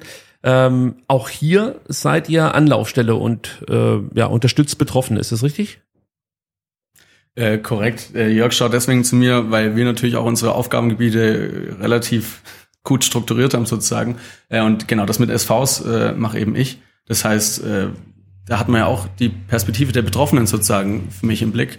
Ähm, da kriegst du quasi einen Brief von der Polizei oder, oder vom VfB und siehst dich plötzlich mit einer Sache auseinandergesetzt, die dir von Beginn an vielleicht sogar schon unangenehm ist und in einem äh, vielleicht auch alkoholisierten Kontext zugefallen ist oder passiert ist, du getan hast, den du sonst gar nicht von dir kennst vielleicht auch. Und da versuchen wir schon quasi von vornherein den, den Leuten zu ermöglichen, hey, wenn du darüber sprechen willst, in welcher Art auch immer, kannst du immer zu uns kommen sozusagen. Ähm, und in einem, in einem größeren Sinn ist es dann letztendlich tatsächlich so in der Praxis, auch nach den SV-Richtlinien des VfBs, dass es eben eine Kommission gibt, ähm, die in unregelmäßigen Abständen tagt und da werden dann quasi die Fälle äh, vorgetragen und da haben wir als VfB Fanprojekt eben auch einen Sitz drin, um ähm, sage ich es glaube ich schon zum dritten Mal, eine advokatische Haltung für Fans einzunehmen und eben die pädagogische Sichtweise klar zu machen, weil wir eben nicht diesen repressiven Charakter haben. Ja. SV, Stadionverbot, nur nochmal, äh, damit das jeder versteht. Äh, Und du hast es gerade angesprochen, es gibt die sogenannte Stadionverbotsanhörungskommission. Ja, äh, wie genau oder was genau kann ich mir darunter vorstellen? Also du hast es gerade eben schon gesagt, da sitzt ihr zum Teil mit drin, ähm, da sitzen noch ein paar andere mit drin, aber was genau ist das? Also ist das wie so ein Gericht oder wie kann man sich das vorstellen? Also Gericht trifft es auf keinen Fall, aber also äh, der Gedanke dahinter ist der, dass eben Menschen, denen dieser Vorwurf, die, die sich diesem Vorwurf ausgesetzt sehen, dass sie die Möglichkeit haben, in einer Kommission angehört zu werden. Also was sagst du dazu? Was ist deine Haltung dazu? Wie empfindest du das? Bereust du es? Pipapo, so versucht mal reinzufühlen, wie es überhaupt dazu kam und äh, was das für dich bedeutet auch irgendwie. Und ähm, die werden quasi eingeladen zu dieser Kommission. Das macht aber das Sicherheits, das macht der SV-Beauftragte des VfBs. Äh, und dann tagt man in dieser, dann trifft man sich in dieser Kommunikation, äh, in dieser Kommission, Entschuldigung. Äh, die haben die Möglichkeit, ich glaube, A-Termin sind 30 bis 60 Minuten, das alles zu schildern, sich selbst vorzustellen, sich, äh, keine Ahnung, einsichtig irgendwie auch zu zeigen oder auch nicht. Und letztendlich, das ist ganz wichtig, entscheidet aber der SV-Beauftragte vom VfB. Äh, der trifft immer die finalen Entscheidungen. Ich versuche natürlich im Teil meiner Arbeit ähm, eine gute Beziehungsarbeit zu ihm zu haben und dieses Netzwerk auch zu pflegen, ähm, sodass er auch was von meinen Einschätzungen hält, die ich in dem Moment dann treffe. Bestenfalls kenne ich die Person sogar schon davor oder sie kontaktieren mich davor oder ich versuche innerhalb dieser kurzen Zeit sozusagen den Menschen kennenzulernen und zu sagen, hey, bei dem und dem macht das und das Sinn und bei dem und dem macht äh, wiederum was anderes Sinn. Und genau, das dürfte ich jetzt so vielleicht, äh, darf das Herr Garmutter vielleicht auch nicht hören, aber äh, genau, Hand aufs Herz, er weiß auch, welchen Auftrag ich da drin habe. Und mir geht's da immer darum, ich weiß, welche Konsequenzen ein SV für Menschen haben kann und welches Leid das tatsächlich bedeuten kann. Und äh, ich finde auch aus einer pädagogischen Perspektive äh, sind Stadionverbote sind äh, Präventivmaßnahmen und ganz oft werden sie aber so nicht eingesetzt, sondern als ja, das ist das Erste, was wir machen. Aber es ist eigentlich äh, die Ultima, also der letzte Rat sozusagen. Wie heißt das auf Latein? Ja, Der Ultima Ratio. Aber, das, Ratio, aber genau. das heißt tatsächlich, dass eine Person alleine darüber entscheidet, ob ein Stadionverbot ausgesprochen wird oder nicht. Also es gibt eine Kommission und selbst in der Kommission, ihr sagt, Stadionverbot halten wir für nicht angemessen und alle sagen, dass eine Mehrheit sagt das, dann könnte theoretisch der ähm, SV-Beauftragte vom VfB Stuttgart sagen, nee, machen wir trotzdem. Leider richtig. Okay. Das ist wirklich auch eine wichtige, äh, wichtige Perspektive, weil wir haben keine Entscheidungsgewalt da. Ähm, Und das ist genau. aber äh, überall so. Also äh, deutschlandweit in, in, in jeder Liga. Ja. Okay. Wie sind denn die Erfolgsaussichten, wenn man gegen verhängte Stadionverbote vorgeht oder beziehungsweise proaktiv dann, bevor es verhängt wird, bei dieser Kommission erscheint und ich sag mal sich zur Wehr setzt? Ähm, Lohnt sich's? Ist eigentlich meine Frage. Boah, da bin ich auch zu sehr Pädagoge durch und durch. Für mich lohnt sich immer in die Kommunikation zu gehen, in den Austausch. Ähm, das ist tatsächlich meine private Haltung schon immer gewesen. Ähm, ich, ich könnte ein Beispiel machen. Ähm, es gab einen Fall, da waren quasi ähm, wurden zwei Jahre zur Aussetzung, heißt es korrekt, Aussetzung bedeutet in dem Falle zur Bewährung eigentlich, ähm, ausgesprochen. Und ähm, ich fand das in dem Moment schon eigentlich zu hoch und äh, hätte dafür was ganz anderes empfunden. Also genau, die wurden Kann, kannst du kurz erklären, äh, was die Person gemacht hat, jetzt, ohne einen Namen zu nennen, Nee, oder das- kann man das, nicht sagen? Äh, das könnte ich und möchte ich jetzt nicht, nee.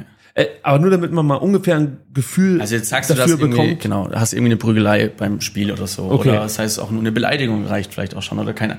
Für, für zwei Jahre auf Bewährung reicht zum Beispiel, wenn ich jetzt äh, zu irgendjemand sage, fick dich oder sowas.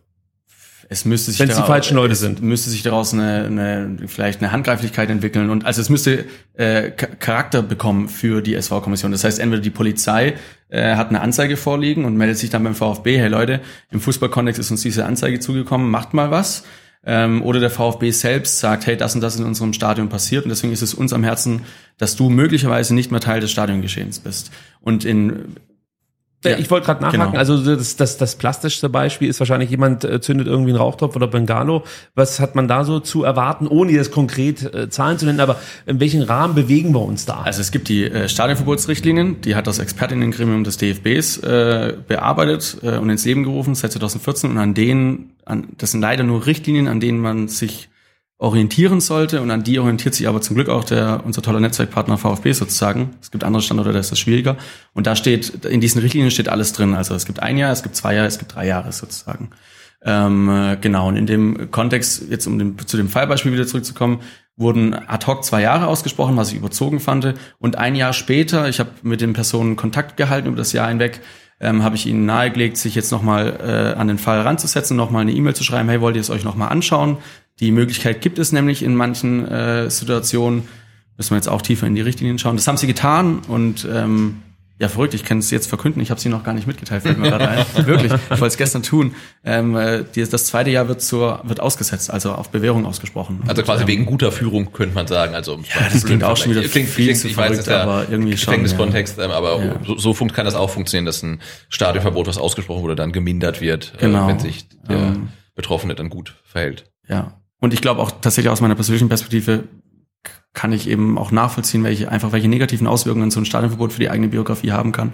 Und darum ist es mir ein ganz großes Anliegen, diesen Bereich eben im Fanbereich zu übernehmen und äh, da mein Bestmögliches zu tun, dass die Menschen so, so, so wenig wie möglich leiden sozusagen.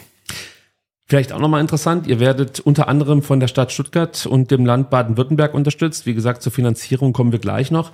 Habt ihr dadurch auch die Möglichkeit, mit der Polizei über, ich sag mal, Einsatzstrategien zu sprechen oder Dinge, die vielleicht nicht so gut liefen, im Nachhinein gemeinsam aufzuarbeiten? Ich denke da zum Beispiel an den Polizeieinsatz im Derby gegen den KSC oder an die Einlassprobleme gegen den BVB jetzt in der vergangenen Saison. Ähm, Gibt es da sozusagen dann auch nochmal ähm, ja, Treffen und äh, die Möglichkeit, sich so ein bisschen zu au- auszutauschen? Ja, gen- ja. Also es gibt erstmal die normalen Treffen, die es immer am Rande eines Spieltags gibt, vor einem Spieltag gibt, ähm, wo eben alle Funktionsträger zusammenkommen. Ähm, und in, in dem Rahmen kann man auch natürlich Termine nachbesprechen, Spiele nachbesprechen. Ähm, Mit der Polizei, also die sitzen dann Ja. mit am Tisch und Ja. dann kann man eben genau diese Einkesselung von damals gegen den KSC thematisieren. Und warum macht ihr das? Welchen Sinn ergibt es, willkürlich Fans festzusetzen? Ähm, können wir das beim nächsten Mal nicht besser machen?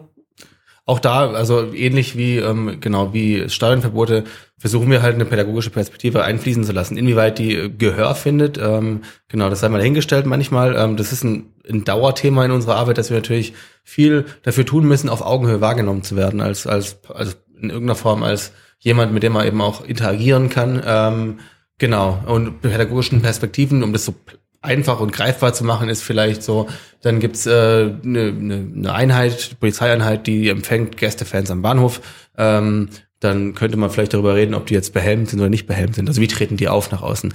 Ähm, senden die vielleicht schon ähm, Signale, die ich jetzt als äh, ähm, als zu viel wahrnehmen würde, können die vielleicht selbst deeskalativ wirken, weil sie eben ähm, ihre Helme unten haben, weil sie ähm, ähm, eine bestimmte Haltung einnehmen. Ähm, so viele, das sind so viele Kleinheiten, Feinheiten manchmal auch, aber ähm, genau, die Menschen und Fans haben ja auch ein gutes Gespür für, für solche Situationen und da versuchen wir eben im Einzelfall ähm, ja klar mal unsere Perspektive einzubringen. Ähm, Fühlt ihr euch denn ähm, ernst genommen und ähm, ja, ich sag mal so, fühlt ihr euch verstanden von den Leuten?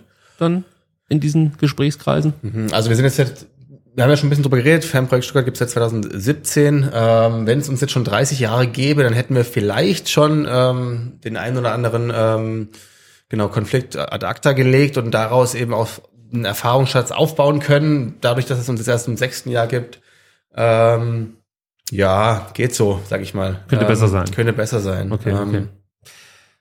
Ja gut, äh, wie war es denn jetzt zum Beispiel im Nachgang ähm, zum Gladbach-Spiel? Also da gab es ja diese Vorfälle im Blog mit den Ordnern. Wurde dir da in irgendeiner Form eingebunden im Nachhinein oder?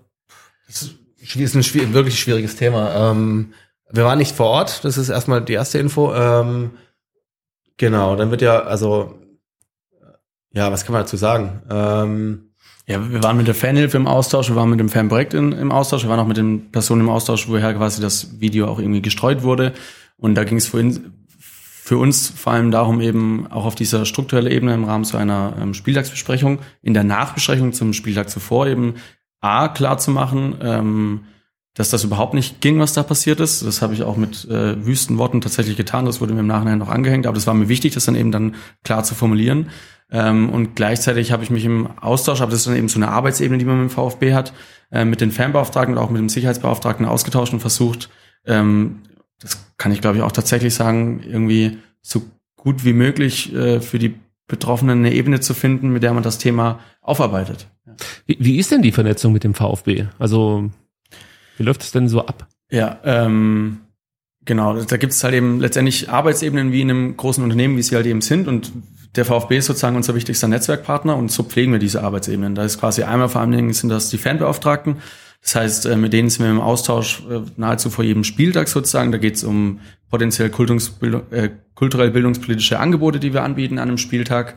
Ähm, dann geht es um ähm, genau die Akkreditierung. Ähm, ja, jetzt vergesse ich ein paar Sachen, aber mit den Fanbeauftragten haben wir ganz den größten Schnitt, gemeinsamen Nenner und Schnittpunkt.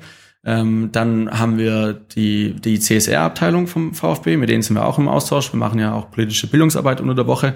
Das hatte ich da noch gar nicht zu Ende geführt, aber das sind wir auch jede Woche einmal Kommen wir nachher noch drauf ja, zu sprechen? Genau, mit Schulklassen quasi im Stadion. Also da gibt's die CSR-Abteilung, mit der wir im Kontakt sind. Dann gibt's die SV-Kommission mit dem SV-Beauftragten. Dann gibt's die äh, Spieltagsbesprechungen, wo, wir- wo genau gefühlt 14 Parteien am Tisch sitzen, sind doppelt, sind weniger, aber ähm, um eben auch den Spieltag nachzubesprechen und vorzudenken.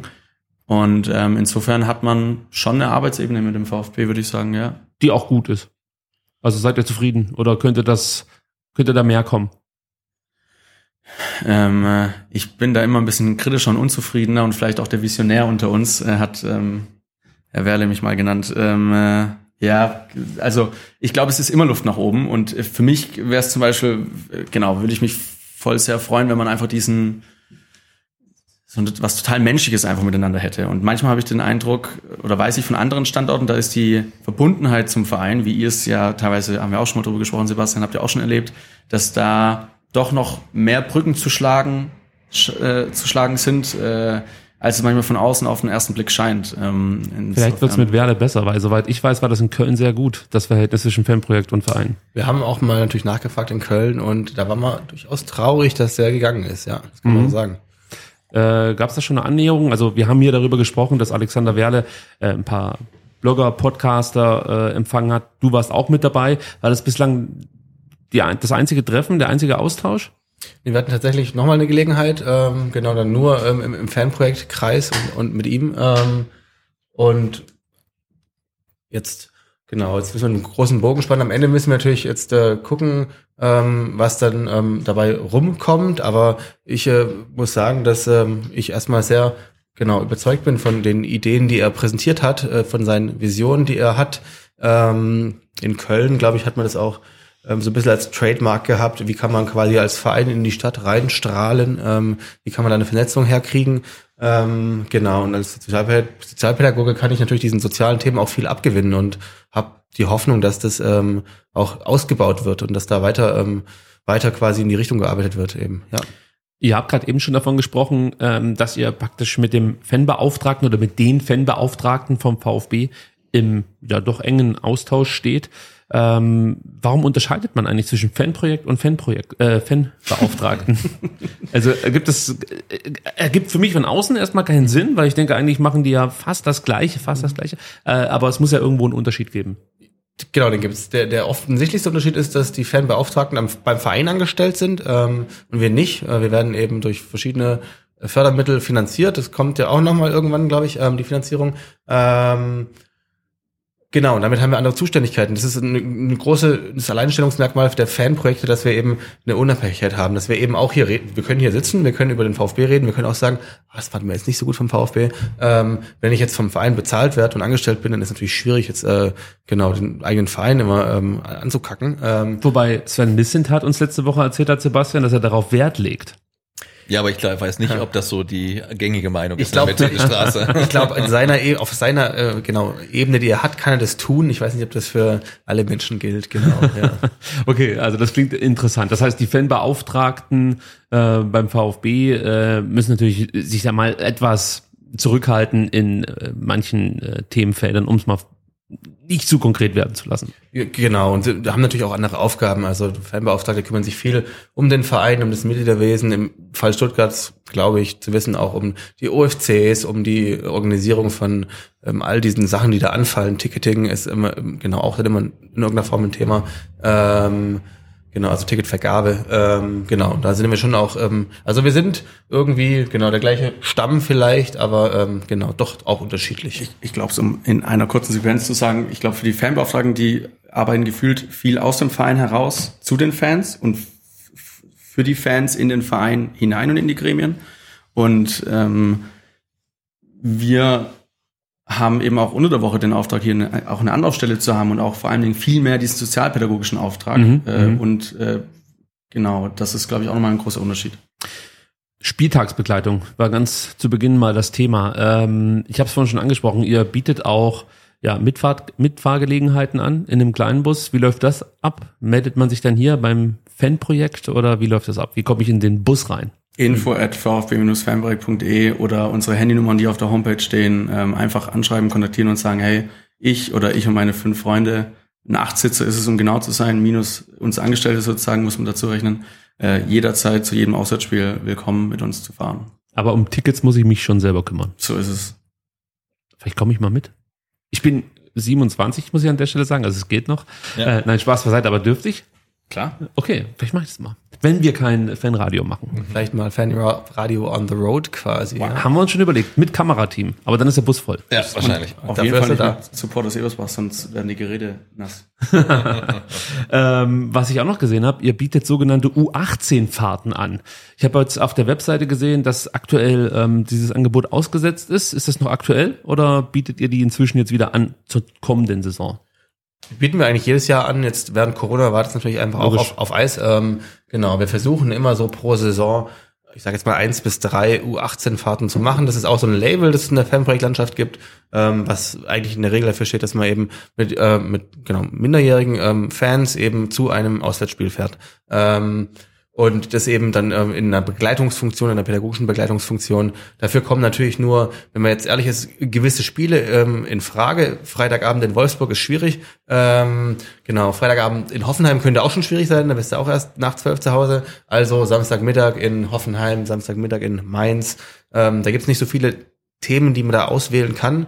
Ähm, und dann gucken wir eben, wir haben zum Beispiel mit einem Abenteuerspielplatz mal ähm, gemeinsam in Kooperation mit 30 Kids eben dann ähm, ähm, so eine Auswärtsfahrt gemacht, nur 18 Fahrt oder hier im Jugendhilfenetzwerk sind wir vernetzt, also ähm, stationäre Jugendwohngruppen quasi angesprochen. Ähm, genau, und da gibt's dann eben auch im Rahmen von U18-Fahrten, da machen nicht alle Vereine in Deutschland mit, aber die, die mitmachen, die ähm, kontingentieren dann eben auch die Karten und bieten die zu einem sehr fairen Preis für uns an. Ähm, dann zahlt man eben nicht 40 Euro für die Karte, ähm, sondern eben einen Preis, der, der stemmbar ist, der deutlich stemmbar ist und kann eben dieses Angebot schaffen für, für Menschen, ja. Also da kümmert ihr euch dann um das Komplettpaket sozusagen. Ja. Und äh, richtet sich dieses Angebot dann eher, ich sage jetzt mal, an äh, finanziell etwas schwächer gestellte Familien oder ist es komplett egal? Also in der Praxis sind es dann vielleicht schon auch oft Menschen, die ähm, genau jetzt finanziell nicht so gut gestellt sind. Ähm, es ist jetzt aber kein ähm, Anforderungskriterium. Okay. Ähm, ja. Und ihr schreibt dann diese U18-Fahrten vorher aus oder äh, wie läuft das ab? Wie kommt man zu so einer U18-Fahrt? Ja, also wir sind dann im, im, im, im, Jugendhilfenetzwerk schon auch vernetzt hier in Stuttgart. Das heißt, manchmal haben wir auch schon einfach einen klaren, klaren Plan, wissen, hey, da gibt es die Wohngruppe X, mit der würden wir das gerne machen.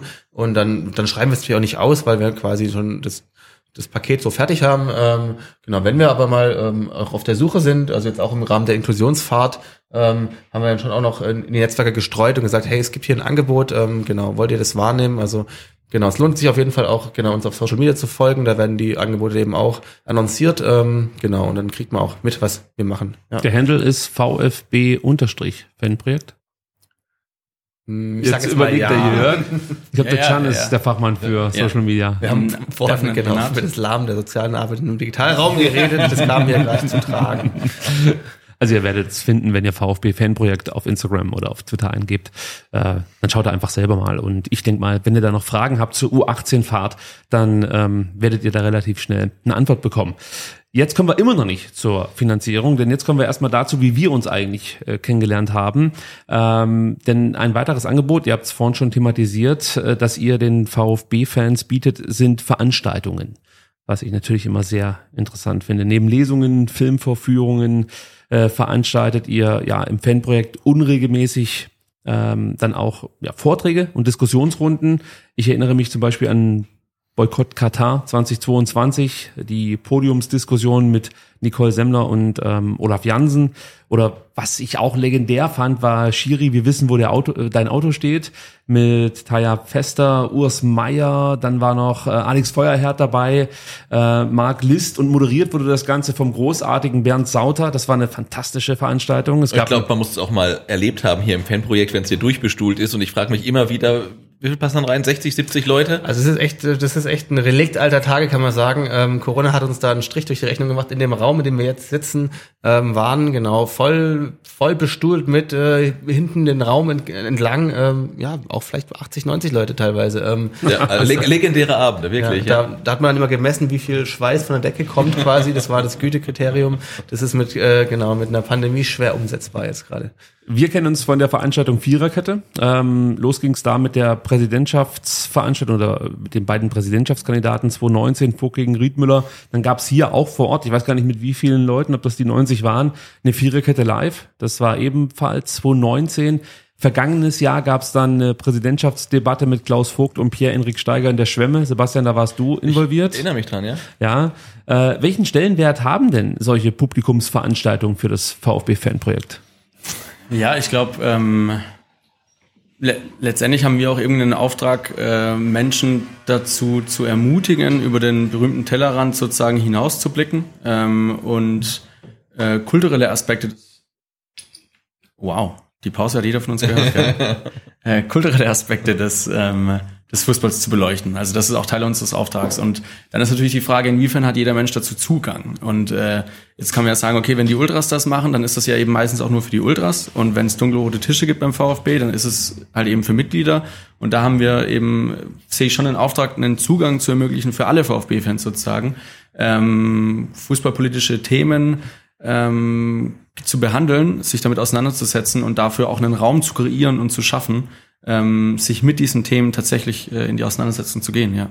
Aber das ist dann auch so der Freiraum, den ihr habt, Gestaltungsspielraum, den ihr habt und den ihr auch gerne nehmt, weil das sind ja dann Veranstaltungen, die, ich würde sagen, tendenziell für Leute jenseits der 27 sind. Aber das ist was, wo ihr sagen könnt, das ist uns wichtig und das, das können wir auch äh, gegenüber dem Träger durchsetzen, der ist damit äh, okay und ähm, müsst dann nicht nur in Anführungszeichen auf, auf Jugendarbeit gucken, sondern ihr könnt auch sagen, hey, äh, wir können noch mehr und das möchten wir auch gerne machen. Das ist absolut in Ordnung für unseren Träger. Ähm, trotzdem hatten wir aber auch schon äh, Fankulturen international. Da hatten wir, glaube ich, fünf oder sechs verschiedene Länder. Da hatten wir auch äh, genau genau das Publikum quasi auch dabei, die sich dafür interessiert haben.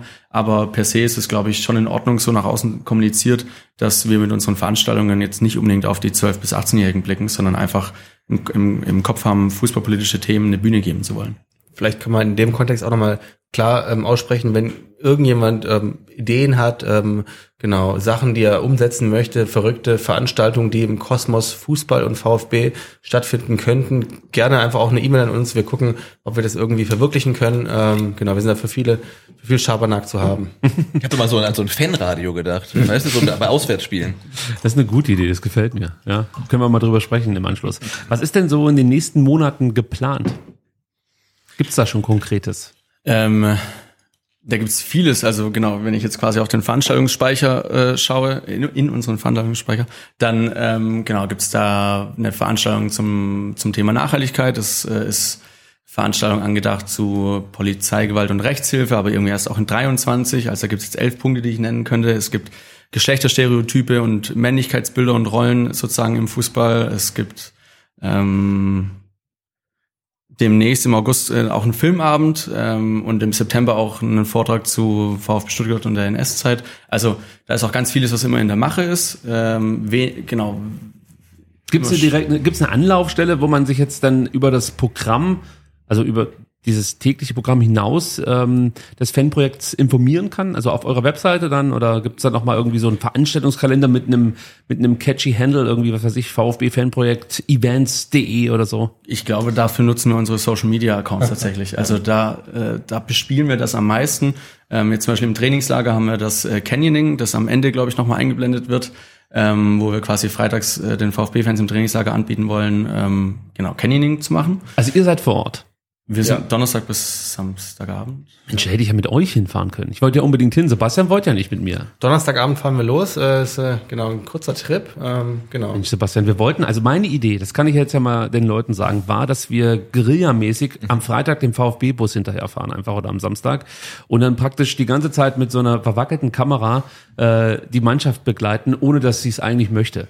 Ähm, das hätten wir komplett durchgezogen. Und Sebastian meinte dann, nee, lass mal gut sein. ich fahre lieber mit dem Fahrrad runter zum Testspiel. mal gucken, vielleicht äh, fahre ich bei euch mit als äh, blinder Passagier oder so. Ich, ich glaube auch noch auf, dem- auf dem Sofa Platz. Ich wollte gerade sagen, wir haben sogar noch einen Schlafplatz in unserer Unterkunft. Ähm, was mich sind zwei Sachen, die mich noch interessieren. Zuerst mal, ähm, wie überrascht seid ihr eigentlich davon, ähm, dass diese Veranstaltungen dann so gut ankommen? Weil äh, ich stelle mir das enorm schwer vor, das Interesse abzuschätzen, je nach Veranstaltung. Ja, also immer wenn ich von euch eine Veranstaltung jetzt auf YouTube gesehen habe oder manche dann auch, ähm, ja, der Ron hat, glaube ich, mal eine Veranstaltung im Podcast von euch veröffentlicht, ähm, sieht man dann natürlich dazu dann auch ein paar Kapitelbilder und merkt, Mensch, da ist richtig was los. Aber wie, wie, wie überrascht seid ihr davon, dass diese Veranstaltungen wirklich so angenommen werden? Ich finde es auch spannend, also genau, das ist eine gute Frage. Wir sind auch immer in der Diskussion. Ähm, wir haben jetzt ja erzählt, wir sind Sozialpädagogen, das können wir gut. Äh, dieses Veranst- Veranstaltungsthema ist erstmal nicht, äh, das haben wir nicht gelernt, das muss man ehrlicherweise so sagen. Ähm, das haben wir uns versucht anzueignen, äh, manchmal mehr, manchmal besser, manchmal schlechter. Ähm, genau, manchmal ärgert es uns vielleicht auch, wir denken, ah, jetzt müssen wir wieder Veranstaltungen machen, wir sind doch eigentlich Sozialpädagogen. Ähm, genau. Ähm, ich glaube tatsächlich, also um die Frage zu beantworten, ähm, da gibt's eine, eine Nische, eine, das wird nicht gefüllt in Stuttgart. Ähm, es gab äh, in der Fläche, glaube ich, keine ähm, Einrichtung, die halt einfach dieses Thema fußballkulturelle Veranstaltungen im weitesten Sinne abgedeckt hat. Und ähm, das ist was super Spannendes für uns natürlich von Berufswegen. Ähm, und da gibt's genug Menschen, die das interessiert. Ähm, aber man kann soweit natürlich auch dazu sagen, wir hatten auch schon Veranstaltungen, da waren vier Leute da. Ähm, das gehört auch dann zu dem Metier dazu, dass man halt bis bevor es losgeht, man, man weiß nicht, wie viel kommen. Man denkt, ah ja klar, das wird laufen, das werden 80 Leute sein, auf einmal sind es fünf. Ähm, Bei welcher Veranstaltung war das? Also das muss ganz am Anfang gewesen sein. ja, ja, ich will jetzt niemand mit Namen nennen, aber Nee, nee, äh, das ist ja auch keine Wertung der Veranstaltung. Also ähm, oft ist es ja dann auch so, dass du dir vielleicht unter dem Titel nichts vorstellen kannst, ja. Und wenn es jetzt nicht gerade eine Podiumsdiskussion ist, sondern vielleicht nur eine Lesung, ähm, ist es wirklich manchmal schwer, da erstmal einen Zugang zu finden. Meistens bereichert es einen dann doch, äh, ist ganz oft so. Also gerade wenn man Fußballfan ist und man hat die Möglichkeit, sich dann auch intellektuell so ein bisschen darüber auszutauschen, ist, ist meine Erfahrung, egal was es ist, du nimmst immer irgendwas mit. Und wenn es die Erkenntnis ist, der labert Scheiße. Aber dann ist es ja trotzdem etwas, was du mitnehmen kannst.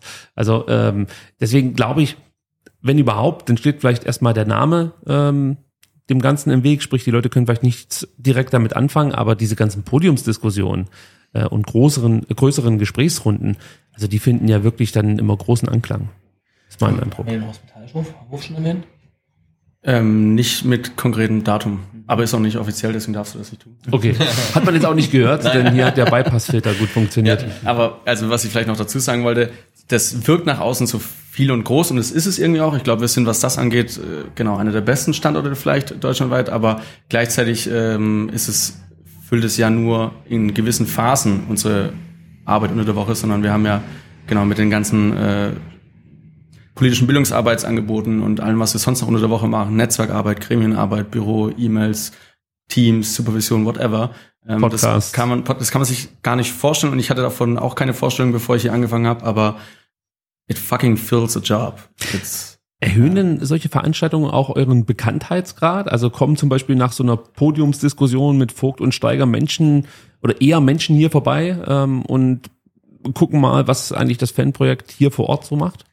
Also ich würde schon sagen natürlich, dass es einen Multiplikatoren-Effekt hat auf jeden Fall. Also ähm, wir haben ja vorhin angesprochen, 60.000 Menschen zu erreichen als äh, genau als eigenständiger Träger ist natürlich schwierig mit drei Handeln, die da rumspringen. Ähm, wie können wir das also schaffen? Wir können ähm, genau halt entweder direkt äh, top-down versuchen, Leute zu erreichen oder eben auch durch äh, genau durch große Veranstaltungen halt und auch dann genau das, das zu platzieren und da kann es natürlich auch Überschneidungspunkte geben. Das passiert schon auch natürlich im Alltag, dass jemand sagt, ah, ich habe euch mal auf der Veranstaltung erlebt, ich habe mal diese Veranstaltung gesehen, ähm, genau, jetzt habe ich auch noch ein anderes Anliegen vielleicht, ja. Wir haben jetzt schon ein paar Mal darüber gesprochen, ihr seid eine sozialpädagogische Einrichtung. Das heißt, ihr unterstützt auch junge Menschen bei Problemen aller Art. Das haben wir ja so schon aufgedröselt. Äh, vielleicht da nochmal konkret Unterstützung und äh, Betreuung, so ganz im Allgemeinen. Ähm, wie muss ich mir das jetzt vorstellen? Das heißt, äh, ich bin VfB-Fan im Alter zwischen 12 und 27, haben wir vorhin gesagt, ähm, habe irgendeine Problemlage, möchte mich an euch wenden. Wie läuft das am besten ab? Also alle möglichen Kanäle, E-Mail, hier vorbeikommen, Telefon, wie, wie, was mache ich? Also wenn ich jetzt gerade zuhöre und denke, das ist genau mein Angebot, das ich in Anspruch Also als. Sozialpädagoge würde ich sagen, so wie du dich am wohlsten fühlst. Du kannst kommen, wenn du willst, du kannst anrufen, du kannst eine Mail schreiben, du kannst äh, über WhatsApp was schreiben, so wie es für dich am angenehmsten ist. Ähm, genau, und das Wichtige ist natürlich, dass wir ähm, wir sind keine Superheroes irgendwie, wir sind ähm, ein Querschnittsmultiplikator, das heißt, wir sind gut vernetzt hier in der in der in der Hilfelandschaft. Ähm, wir wissen dann eben auch, ähm, vielleicht, wir kennen auch andere Einrichtungen, wir haben auch schon mal mit einer Drogenprävention gesprochen, wir wissen, an wen wir da verweisen könnten. Ähm, genau, wir können nicht alles abdecken, das, da geht die Frage ja auch hin, glaube ich, aber wir können auf jeden Fall immer gemeinsam gucken, wo wir denn vielleicht eine Hilfe finden können, wo wir unkompliziert schnell ähm, eine Hilfestruktur äh, schaffen können, um dann eben auch zu helfen. ich glaube, ganz oft ist es dann auch schon mal ausreichend, wenn einfach jemand zuhört. Und ähm, da seid ihr dann eigentlich immer da für Betroffene. Ja, immer. Ja, das klingt gut. Das Thema Pädagogik möchte ich auch noch kurz ansprechen. Äh, Das liegt ja vielleicht dem Chan so ein bisschen auf der Seele.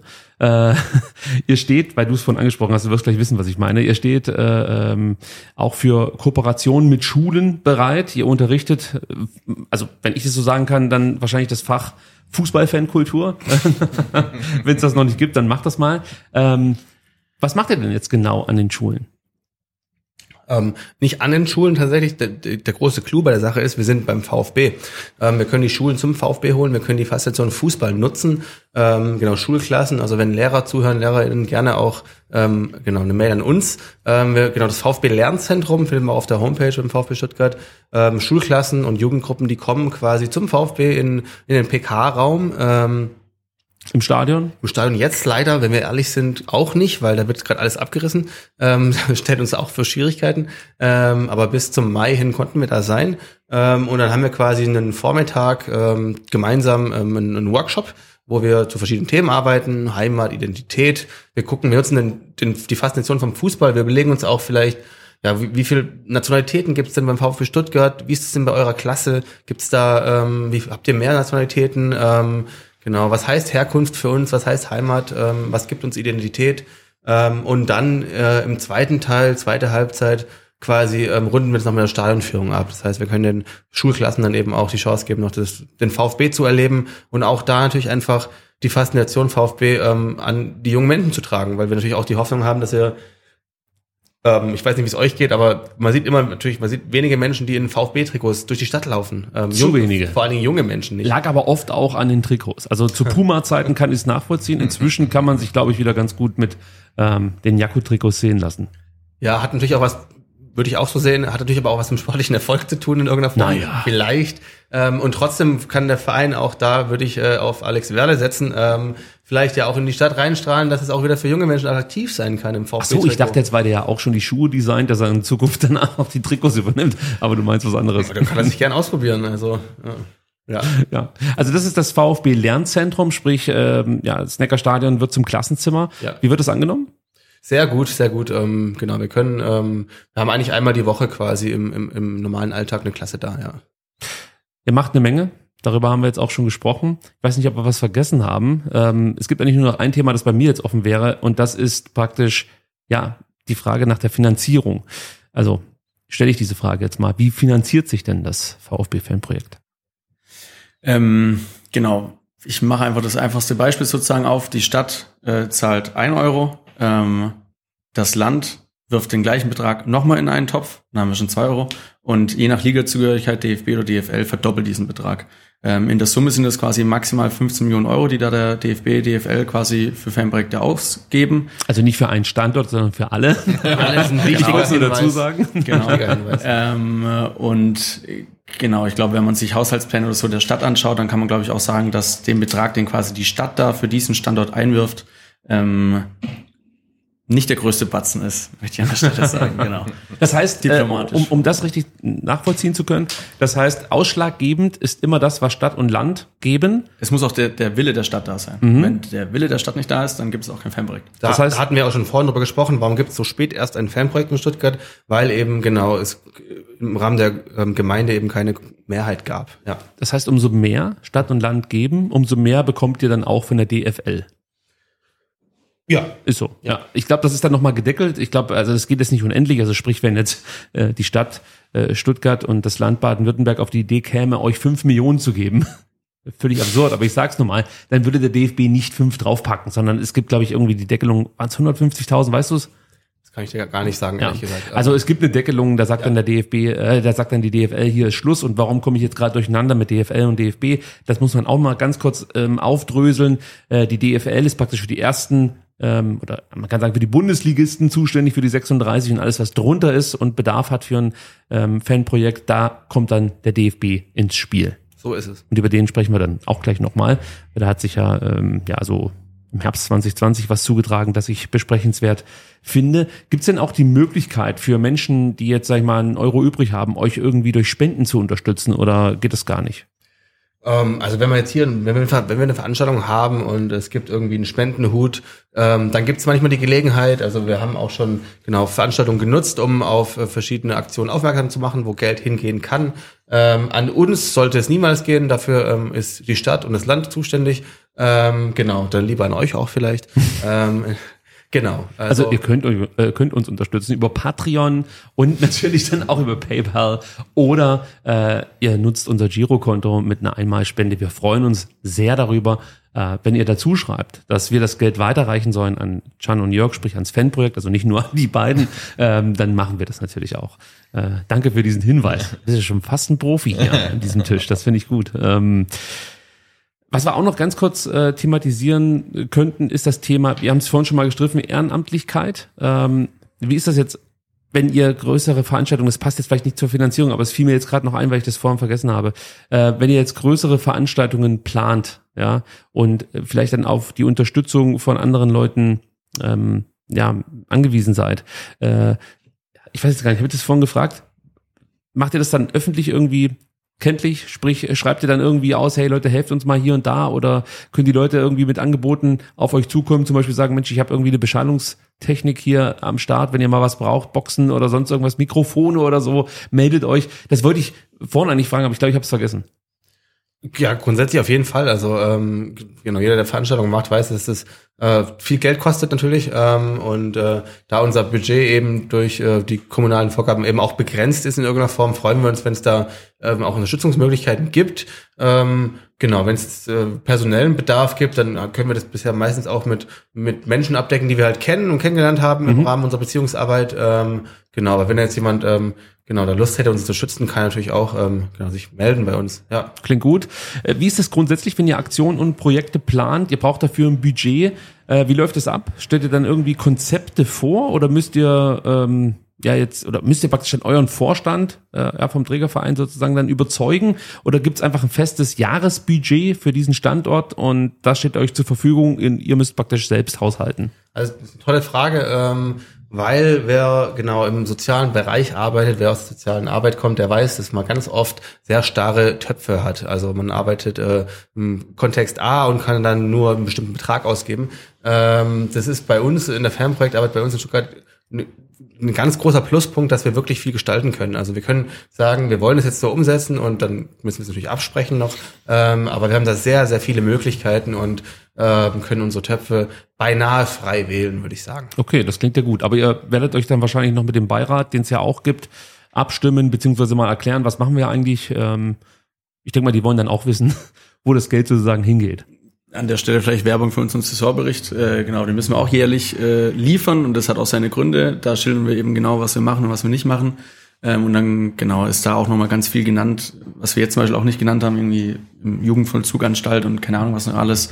Ähm, das ist wichtig, dass wir das nach außen unseren Geldgebern letztendlich auch so äh, kommunizieren und präsentieren letztendlich, äh, was wir da tun und was nicht. Ähm, wie komme ich an diesen Saisonbericht? Download auf unserer Homepage, hier abholen. Ähm, Genau, äh, Note for me, ich muss den für die kommende Saison noch fertig machen. Guck, da haben wir das schon erreicht. Wir bleiben beim Thema Geld, denn das haben wir, glaube ich, ganz gut rausarbeiten können. Das braucht ihr, um gut arbeiten zu können. Äh, es gibt immer mal wieder Diskussionen zur Finanzierung von Fanprojekten, also nicht nur der Standort, sondern ganz allgemein. So richtig kochte das Thema zuletzt im Herbst 2020 hoch. Damals entschied das DFB-Präsidium die Finanzierung von Fanprojekten eigen ständig ja, zu verkürzen von 3,3 Millionen Euro auf 3 Millionen Euro, sprich 10 Prozent runter. Ähm, für neue Fanprojekte sollte es, glaube ich, gar kein Geld mehr geben. Das war die Idee. 300.000 Euro weniger, das, das klingt jetzt auf 68 Fanprojekte gerechnet erstmal nicht so dramatisch, muss man sagen. Ähm, aber kurz erklärt heißt das ja, ähm, dass, dass diese Kürzung, ja, oder hab, das habe ich jetzt wahrscheinlich falsch verstanden. Ich wollte mhm. jetzt sagen, dass diese Kürzung bedeutet, ja, euch fehlen jetzt hier am Standort, sage ich mal, 8.000, 9.000 Euro. Und das führt dann dazu, dass ihr zum Beispiel euch die Location hier nicht mehr leisten könnt. Oder eben die Katrin, die jetzt zwar nicht da ist, aber äh, dann fehlen halt eben ein paar Euro. Habe ich das so richtig verstanden? Ja. Genau, das war die, das war die Thematik damals. Ja, auf jeden Fall. Ja. Hast du richtig verstanden. Ja. Okay, äh, das wollte ich nämlich nur noch mal aufdröseln. Ähm, wie habt ihr denn die Diskussion damals miterlebt? Wir haben ja jetzt schon darüber gesprochen, dass, dass ihr schon das Gefühl habt, es könnte immer ein bisschen mehr sein. Ähm, das betrifft vielleicht zum einen die Kommunikation zwischen der Polizei und euch, äh, dann vielleicht auch die Beziehung zum VfB, aber mit Sicherheit auch die Finanzierung des Fanprojekts. Also wie habt ihr denn diese Diskussion mitverfolgt damals 2020? Ganz aufmerksam natürlich. Also das ist äh, für uns natürlich brandgefährlich, diese Thematik. Ähm, wir haben jetzt über die Finanzierung gesprochen. Ähm, die hat Vor- und Nachteile. Der große Vorteil ist natürlich, wenn äh, die Stadt kann quasi ähm, ein Euro reingräben und kriegt dafür vier Euro raus. Das ist erstmal ein Win für die Stadt. Ähm, aber das führt natürlich auch dazu, dass wir einen Dominoeffekt auch haben können. Also wenn dann der DFB sagt, ah, eigentlich wollen wir nicht mehr so viel reinmachen, dass dann andere denken, ah ja, dann denkt das Land auf einmal, ja, wenn der DFB nicht zieht, dann ziehen wir auch nicht mit. Ähm, und dann sagt die Stadt, ja, dann müssen wir auch verkürzen. Und dann hat man eben ähm, genau, das Vierfache verloren. Ähm, die Frage ist, wo das herkommt so richtig, diese Dynamik damals. Sie konnte durch ein entschlossenes, glaube ich, ja, Eingreifen der Bundesvernetzung der Fernprojekte auch schnell äh, vom Eis geschoben werden, würde ich jetzt mal sagen. Ähm, ich glaube, der Jahresumsatz vom DFB ist bei 350 Millionen Euro. Ähm, jetzt ist die Frage, warum sie da, da Geld sparen wollen. Ähm, gerade in Zeiten von, ähm, von CSR, von wie kann ich mich nach außen präsentieren. Was Und nochmal, wir reden vom DFB. Also einem komplett überdimensional aufgeblasenen Haufen, ja, wo Geld überall hin verschwindet und plötzlich äh, möchte man da kürzen, wo es aus meiner Sicht noch am besten angelegt ist, das Geld. Also von, von fünf, ja 15 Millionen von 350, also ja. ich käme nicht auf die Idee, mir den Haufen anzuschauen bei 350 Millionen, aber okay. Ja, genau. Und ähm, aus dem genau aus dem Blickwinkel ist natürlich erstmal ähm, ganz schön irritierend diese ähm, äh, diese Bewegung, die es dann da gab. Ähm, werden denn die Fanprojekte ja. aus, aus deiner Sicht ausreichend unterstützt oder siehst du da Aufstockungspotenzial? Ja, also hier Berufsethos, ich bin Sozialpädagoge, ähm, viel hilft viel. Ähm, wenn wir weitere, weiteres Geld für drei Stellen bekommen würden, würde ich natürlich sagen, ja, da kann man auch, ähm, wir würden genug Ideen haben, das umzusetzen mit mehr Menschen. Ähm, genau, das sollte auf jeden Fall, ja, also das passt so, wie es jetzt ist, aber wir würden natürlich auch noch mehr nehmen, ähm, kann man in, in dem Kontext auch sagen, ja.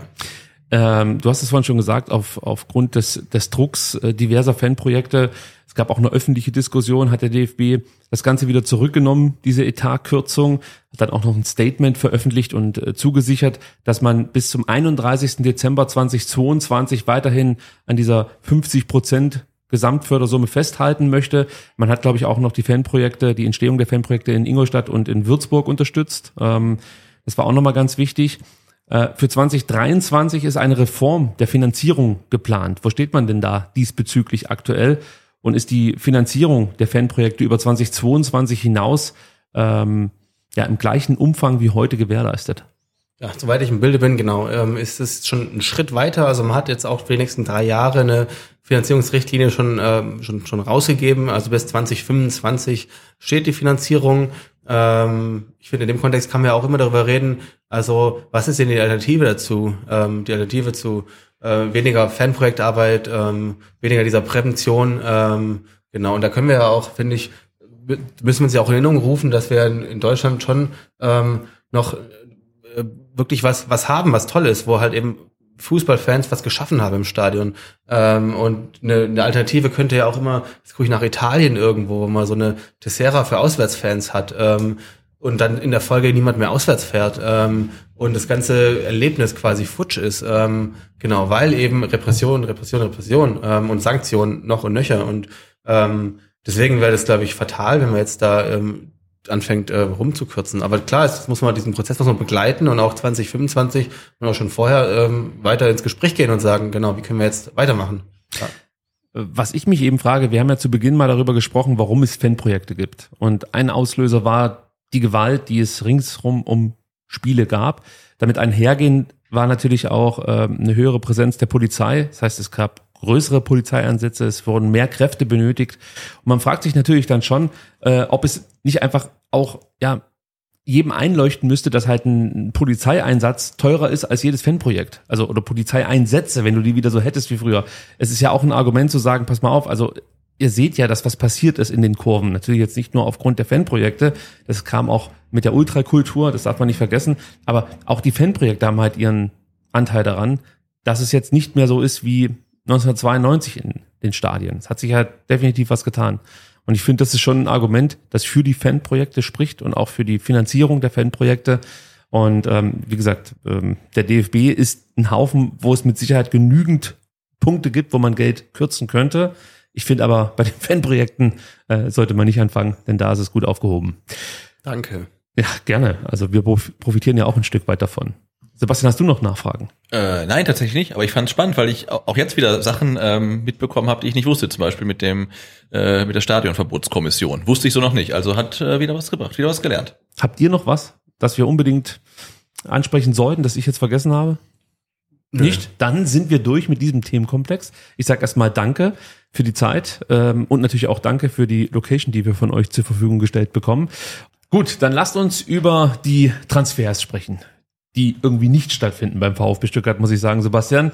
Ich weiß nicht, äh, ob du inzwischen schon nervös wirst. Sven hat ja eigentlich uns Hoffnung gemacht, dass wir keine Angst zu haben brauchen, aber trotzdem fehlen sie uns so ein Stück weit, oder? Die äh, ja, die ersten Abgänge gab's jetzt, aber wir warten jetzt tatsächlich doch auf die Zugänge und jetzt beginnt das Trainingslager bald und so langsam wird man ein bisschen nervös. Also ich jetzt natürlich nicht, aber andere, andere werden schon ein bisschen nervös. Ja, die werden ja eigentlich schon seit dem, äh, weiß nicht, seit Mitte Mai nervös, muss man sagen.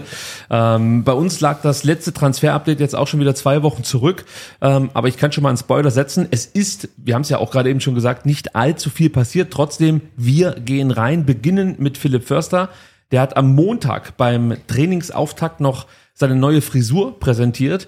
Äh, und eigentlich war das, glaube ich, aus, also ich habe es so interpretiert, dass es ein Zeichen war an seinen künftigen Teamkameraden, nämlich Takuma Asano. Der lässt sich ja auch gern mal blondieren, Sebastian. Hast ja, du wahrscheinlich gesehen. Der, der Jaguar, klar. Ja. Genau. Ab jetzt können die beiden gemeinsam zum Färben gehen. Und äh, zwar im Ruhrpott in Bochum. Ähm, 300.000 bis 500.000 Euro plus Boni sollen die Bochumer für Firsty hingelegt haben. Ähm, mich überrascht erstens, dass man diesen Deal zugestimmt hat für wirklich nur 300.000 Euro, wenn es denn stimmt. Und zweitens, dass Sven hat Philipp Förster zu einem direkten Konkurrenten abgibt. Sebastian, wie erklärst du dir das? Jetzt habe ich ihn auf dem falschen Fuß erwischt. Ja, also wir haben es ja auch schon äh, bei Marc Oliver Kempf thematisiert, dass man ihn zum direkten Konkurrenten gehen lässt. Also ich glaube, das ist jetzt kein Ausschlusskriterium. Bei Sven hat, was Transfers angeht. Ähm, ja, aber die, die Summe erscheint einem dann schon so ein bisschen niedrig zu sein, weil klar, wir wissen, was Philipp Förster nicht kann, aber wir wissen auch, was er kann. Und ich finde, ähm, da ist die Ablösesumme dann ähm, fast schon so, dass man für von einem Schnäppchen für Bochum reden könnte. Ja, wenn er denn auch einschlägt, muss man dazu sagen. Also ich gehe davon aus, dass er und Takuma Asano das neue heiße Duo der nächsten Saison sind. Ich bin gespannt. Ja? Äh, in Bochum bekommt Förster jetzt einen Vertrag bis 2024 und jetzt kommt's, er soll die prestigeträchtige Rücken Nummer 10 bekommen. Nein, echt? Ja, wir leben in einer Simulation, da bin ich mir relativ sicher. Also nichts gegen Philipp Förster, er ist ein solider Spieler, ähm, aber so von außen bewertet würde ich sagen, ist es dann doch eher ein Mitläufer gewesen. Also äh, es ist natürlich jetzt nicht unbedingt das beste Zeugnis, was ich ihm ausstelle, aber du brauchst ja auch solche Typen. Aber es war halt keiner, der in den entscheidenden Momenten den Unterschied gemacht hat und äh, ja, ich sag mal, voranmarschierte, um es jetzt mal richtig martialisch auszudrücken. Ja, also man könnte jetzt wenn ich es dann auf die Spitze treibe, auch sagen, dass er so ein Stück weit den Talenten vielleicht auch den Kaderplatz blockiert, wenn er jetzt noch mal eine Saison dabei ist. Und wir haben ja gehört, Pellegrino Materazzo hätte gerne einen Kader mit 24 Spielern. Bislang hatten wir 33, 34 sogar.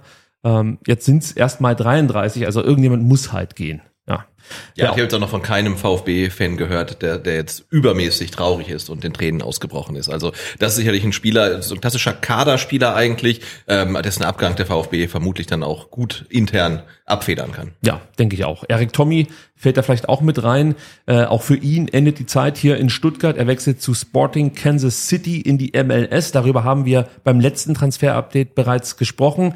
Jetzt bleibt er aber doch noch ein paar Tage hier, denn äh, um für die USA ein Arbeitsvisum zu bekommen, muss man geduldig sein, Sebastian. Ich weiß nicht, ob dir das schon mal irgendwie ich begegnet noch, ist, diese nicht, Thematik. noch nicht gearbeitet, aber ich weiß, wie lange es dauert, alleine schon einen Reisepass zu beantragen.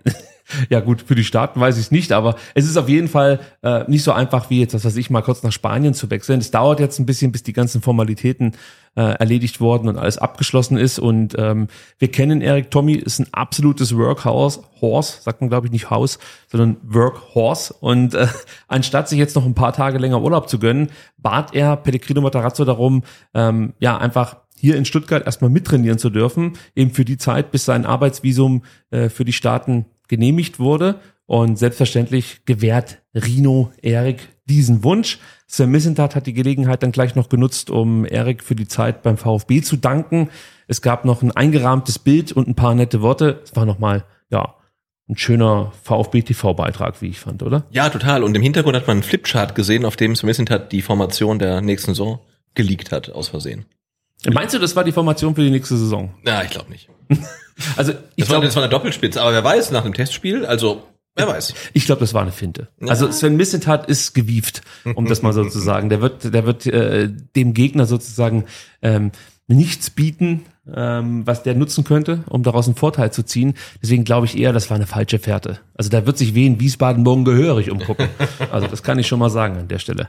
Ja, das, das war's auch schon, äh, was geschaffene Fakten angeht. Ähm, jetzt spekulieren wir wieder wild drauf los, möchte ich sagen, und beginnen mit dem Aufregerthema der letzten Tage. Es geht um Joscha Wagnumann. Kannst du diesen Namen überhaupt noch hören, Sebastian?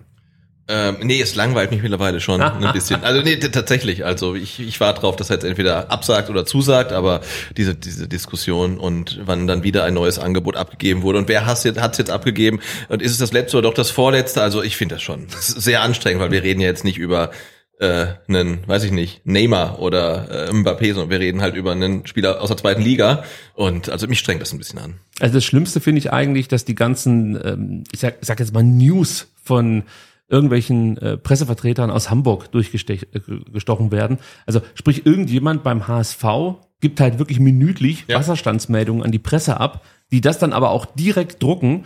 Und äh, das äh, kennen wir hier von früher muss man sagen. Inzwischen sind wir das nicht mehr gewohnt und es ist für mich total befremdlich, befremdlich das so mit, mitzuerleben, dass ich jeden Abend äh, eigentlich ein Update darüber bekomme, welches Angebot Sven Missentat inzwischen abgegeben haben soll. Ja. Äh, das wird dann einen Tag später meistens negiert mit einer komplett anderen Summe, die überhaupt nicht mehr zu der passt, die einen Tag vorher diskutiert wurde. Äh, also entweder erlaubt sich in Hamburg irgendjemand einen Riesenspaß oder die sind wirklich absolute Dilettanten. Und dann wird auch ein Schuh draus, warum die einfach nicht mehr aufsteigen. Also Mittlerweile bin ich mir relativ sicher, dass Jonas Bold überfordert ist in Hamburg, um es mal vorsichtig auszudrücken. Gut, kommen wir zu Joscha Wagnermann. Ich freue mich übrigens jetzt schon auf die Kommentare der Hamburger äh, Zuschauer unter diesem Video. Grüße gehen raus.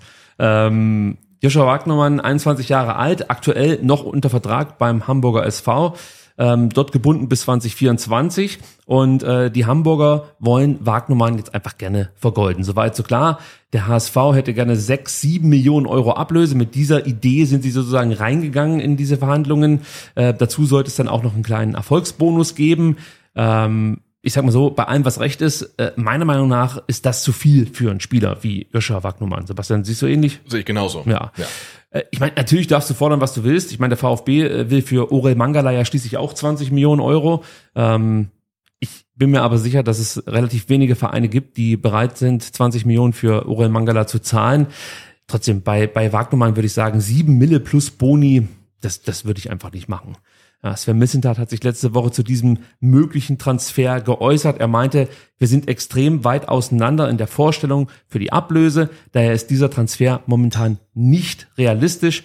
Er sagt dazu dann auch noch, es muss eine gesunde Einschätzung geben, was ein Spieler wert ist. Da gibt es viele Referenzen, an denen wir uns orientieren. Und da gibt es vielleicht Referenzen, an denen sich der HSV orientiert, die dann vielleicht für uns nicht wirtschaftlich stemmbar sind. Es kann daher auch sein, dass man am Ende sagen muss, wir kommen nicht zusammen.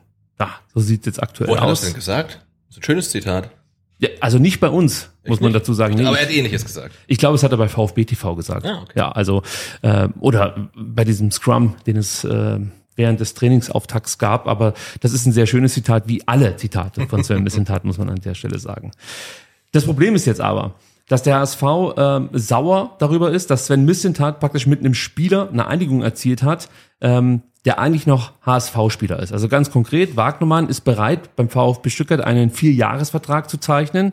Ähm, und diese Einigung erfolgte, obwohl Sven Missentat, dass die Unterstellung der Hamburger, wusste, dass der HSV ja mindestens sieben Millionen für Wagnermann eingeplant hat. Ah, okay. So. Dadurch entsteht jetzt ein leichter Konflikt, um es mal so vorsichtig auszudrücken. Ähm, jetzt muss man natürlich gleich dazu sagen, es ist natürlich nicht verboten, mit einem Spieler formal eine Einigung über einen Vertrag zu erzielen, ohne die Bereitschaft mitzubringen, die, die ersten Ablöseforderungen eines, eines Vereins direkt zu erfüllen. Also, dass wenn Missentat jetzt in Verhandlungen tritt, halte ich für legitim. Das ist ja ganz normal, würde ich sagen, ja. Und je nachdem, auf, auf welche Hamburger Zeitung du jetzt setzt, ähm, gibt's halt unterschiedliche Berichte ähm, ja, darüber, wie, wie viel Geld Sven Missentat jetzt für, für Joscha Wagnermann bietet. Sein erstes Angebot war fast schon ähnlich unverschämt wie die Forderung vom HSV, denn Svens erstes Angebot soll angeblich dreieinhalb Millionen Euro gewesen sein. Finde ich jetzt auch nicht ausreichend für Joscha Wagnermann.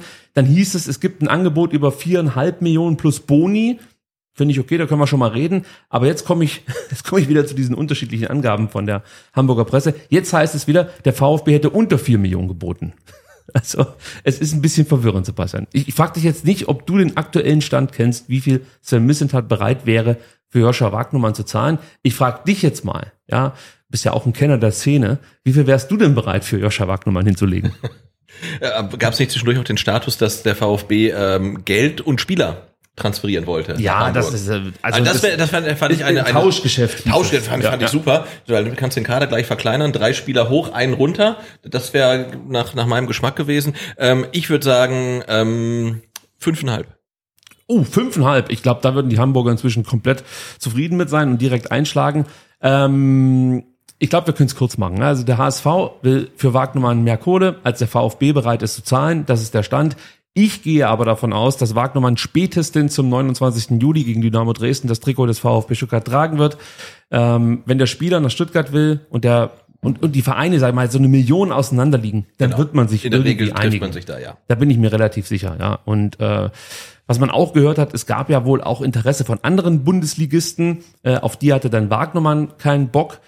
Ich bin mir aber sicher, wenn jetzt zum Beispiel der, der, der, es, es hat, man hat gehört von, von Hoffenheim zum Beispiel oder von Wolfsburg. Und ich bin mir relativ sicher, wenn jetzt da ein Verein gesagt hätte, wir bezahlen dir die sechs, sieben Millionen, dann hätte man Josh Wagnermann auch überzeugen können vom Projekt Hoffenheim oder Wolfsburg. Ja, da bin ich mir relativ sicher. Aber ich befürchte für den HSV, dass diese Vereine äh, diese Ablöseforderungen gehört haben und sich dachten, no way, da gehen wir gar nicht in, in medias res sozusagen. Äh, und ich finde es eigentlich clever von Sven Missentat hier reinzustechen, den Spieler auf seine Seite zu ziehen und den HSV damit ja auch so ein Stück weit unter Druck zu setzen. Ja, klar. Ja, also das ist eigentlich eine Verhandlungstaktik. Äh, auch da verstehe ich die Hamburger Fans, die kennen das natürlich nicht von Jonas Bolt, dass man sich ein bisschen clever anstellt bei solchen Transfers. Aber es ist, glaube ich, ganz normal bei den richtig guten Sportdirektoren. Also den Seitenhieb, den muss ich jetzt äh, irgendwie noch loswerden. Ja, jetzt können wir natürlich noch mal ein bisschen darüber sprechen, äh, weshalb äh, Missentat so scharf ist auf Wagnermann. Also zum einen ist er noch sehr jung, entwicklungsfähig. Er kann beide Flügel besetzen, weil er beidseitig flanken kann, also oder beidfüßig flanken kann, das ist vielleicht besser ausgedrückt. Dazu kommt ein enormes Tempo, er ist physisch und athletisch vorne dabei, verteidigt konsequent. Äh, wie gesagt, das Thema Flanken ist halt einfach ein Thema. Du musst ein bisschen gucken, wie du, wenn dann ähm, im Bonner Sosa vielleicht nicht mehr beim VfB ist, du einen Spieler hast, der zumindest mal theoretisch in der Lage wäre, eine Flanke an den Mann zu bringen, da wäre Wagnermann mit Sicherheit der Richtige für. Äh, trotzdem muss Materazzo ihn noch so ein Stück weit schleifen. Sein Stellungsspiel ist äh, noch nicht so gut, wie es sein sollte für einen ja, gestandenen Bundesligaspieler. Kann es vielleicht auch noch nicht sein mit 21 Jahren. Äh, und dann fehlt auch noch was an Sachen Effektivität in der Offensive. Auch da äh, muss er einfach noch besser werden. Ja, was man auch nicht vergessen sollte, ist, äh, dass er immer mal wieder muskuläre Probleme hat. Ähm, manchmal sich dann auch mit, ich sag mal, kleinen und mittelgroßen Verletzungen rumschlagen muss. Hier musst du natürlich genau hinschauen, äh, liegen die Muskel, muskulären Probleme vielleicht an ja, einer ungesunden Lebenseinstellung oder beziehungsweise einem ungesunden Lebensstil? Äh, ist es das Masse-Kraft-Verhältnis, das die Muskulatur belastet? Ja? Also einfach too much for your own good. Ähm, oder hat er eine Zahnwurzelentzündung oder hängt einfach ein Furz quer? Also ich vermute mal, all diese Punkte werden vom VfB überprüft und dann wird ein Urteil gefällt und ich bleibe dabei. Joscha Wagnermann wird spätestens zum DFB-Pokalspiel in Dresden das Stuttgart-Trikot tragen. Okay. Bist damit zufrieden? Ja, also ja, also wie gesagt, das, der Transfer äh, nervt mich aktuell mehr, als dass ich mich drüber freuen würde, wenn der Spieler kommt, weil ich ihn doch in seiner Hamburger Zeit nicht so richtig wahrgenommen habe und ähm, der, der muss mich erst noch überzeugen, falls er kommen sollte. Ich bin gespannt, ob es ihm gelingt. Ähm, dann kommen wir zu unseren Wechselkandidaten und beginnen mit dem Kalajdzic der Woche. Eigentlich gibt's keine Neuigkeiten, geschweige denn Angebote für Sascha Kalajdzic, aber Sascha Empacher, der Berater von Sascha Kalajdzic, sagt dem SWR, die Chance, dass Sascha in Stuttgart bleibt, liegt bei maximal fünf Prozent. Ein ähnliches Zitat hatten wir schon mal oder ist es das alte Zitat? Äh, das ist das Zitat, das, äh, glaube ich, Anfang letzter Woche von okay, okay. Empacher gab, ja. äh, kam. Äh, wir haben es nur nicht thematisiert, weil wir ja dann am ja, Dienstag genau. was Besseres zu tun hatten. Äh, aber trotzdem, ich hätte da trotzdem jetzt als SWR die Nachfrage gestellt, bei wie viel Prozent denn die Chance liegt, dass der Klient von Sascha Empacher in der kommenden Saison in der Champions League aufläuft. Das hätte ich auch mal gern gewusst. Ja. Äh, und ich glaube, die Chance wäre ähnlich hoch wie die Chance, dass Sascha in der kommenden Saison in Stuttgart spielt. Ähm, und ich glaube, das war eigentlich ursprünglich mal das Ziel von Sascha Empara, seinen Schützling irgendwo in der Champions League zu parken. Vielleicht ging es am Ende auch nur um die Provision, man weiß es nicht. Also ich möchte hier nichts unterstellen.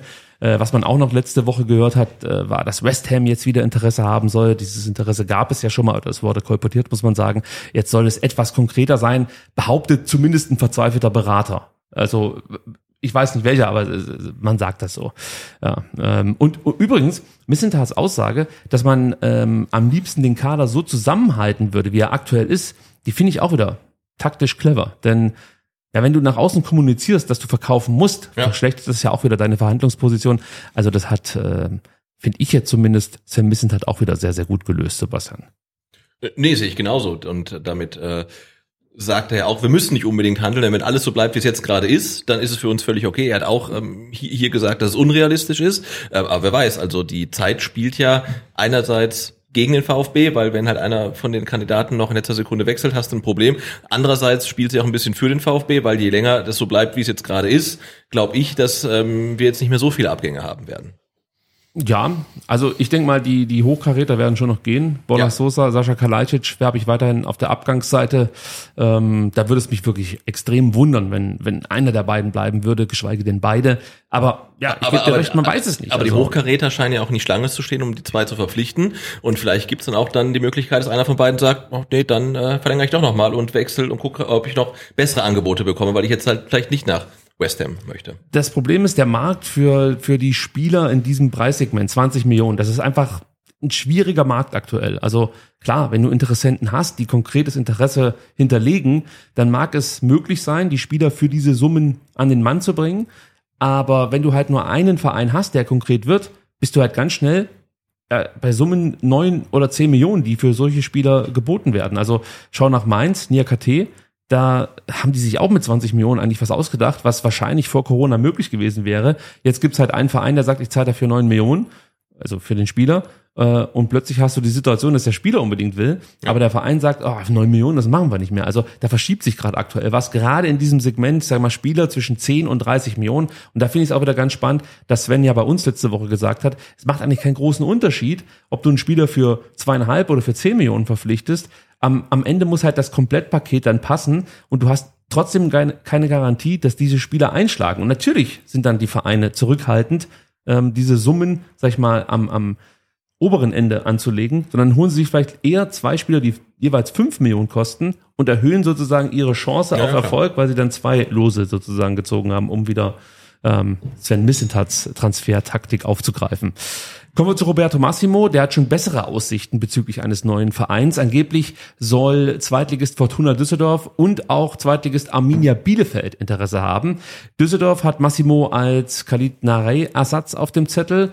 Ähm, der VfB soll eine Laie ähm, ja, präferieren. Düsseldorf will den Spieler fest verpflichten und bietet dem VfB zusätzlich eine Weiterverkaufsbeteiligung an. Auch Bielefeld denkt über eine Festverpflichtung nach, aber auch hier hat der VfB schon signalisiert, dass man lieber ein Leihmodell ähm, ja, hätte.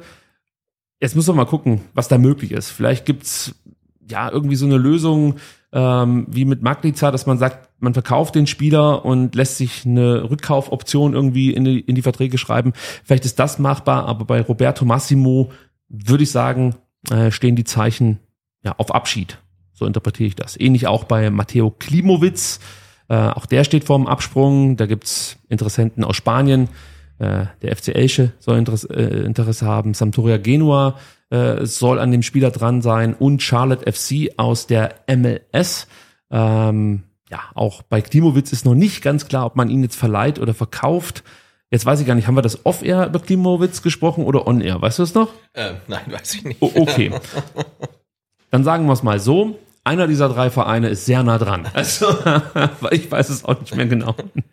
Lee Egloff ist ebenfalls ein Kandidat für einen Wechsel, hat man so gehört.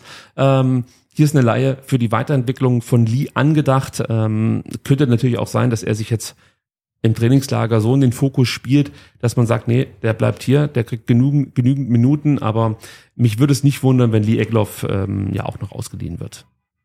Bin mir nicht ganz sicher, ob das so sinnvoll ist, ja, ihn auszuleihen. Ähm, aber das können, glaube andere besser entscheiden. Also ich, ich hätte es irgendwie lieber, wenn er jetzt hier noch so ein paar Minuten bei der, bei der zweiten Mannschaft bekommt und sich dann einfach im Laufe der Hinrunde sozusagen immer näher an den, an, nicht, an, nicht nur an den Kader, sondern auch an Spielminuten ähm, ranspielen kann letzten Endes. Also für mich ist es halt einfach ein Kaderkandidat auf äh, mittelfristig betrachtet ist es ein Kaderkandidat und dann auch einer, der halt regelmäßig eingewechselt werden kann. Also ich glaube, wenn man hier dran bleibt an diesem Spieler, äh, ist da noch eine Menge möglich. Natürlich kann das auch über eine Laie gelöst werden. Ich hoffe, dass es funktioniert, muss man sagen. Lass uns noch über ein paar NLZ-Spieler sprechen. Ähm, das haben wir so ein bisschen vernachlässigt. Jetzt fasse ich mal so das Wichtigste zusammen und komme zunächst zu den Abgängen. Manuel Polster aus der U21. Den werden wir, glaube ich, nie vergessen, Sebastian, denn der spielte Barcelona ja fast schon schwindlig im vergangenen ja, Sommer. Dass die den nicht gleich mitgenommen haben, ist ein Wunder. Es ist echt ein Wunder, ja. ja. Äh, wir haben ihn im Sommer 2021 aus Wolfsburg mitgenommen. Jetzt geht er in die österreichische Bundesliga zu Austria Wien.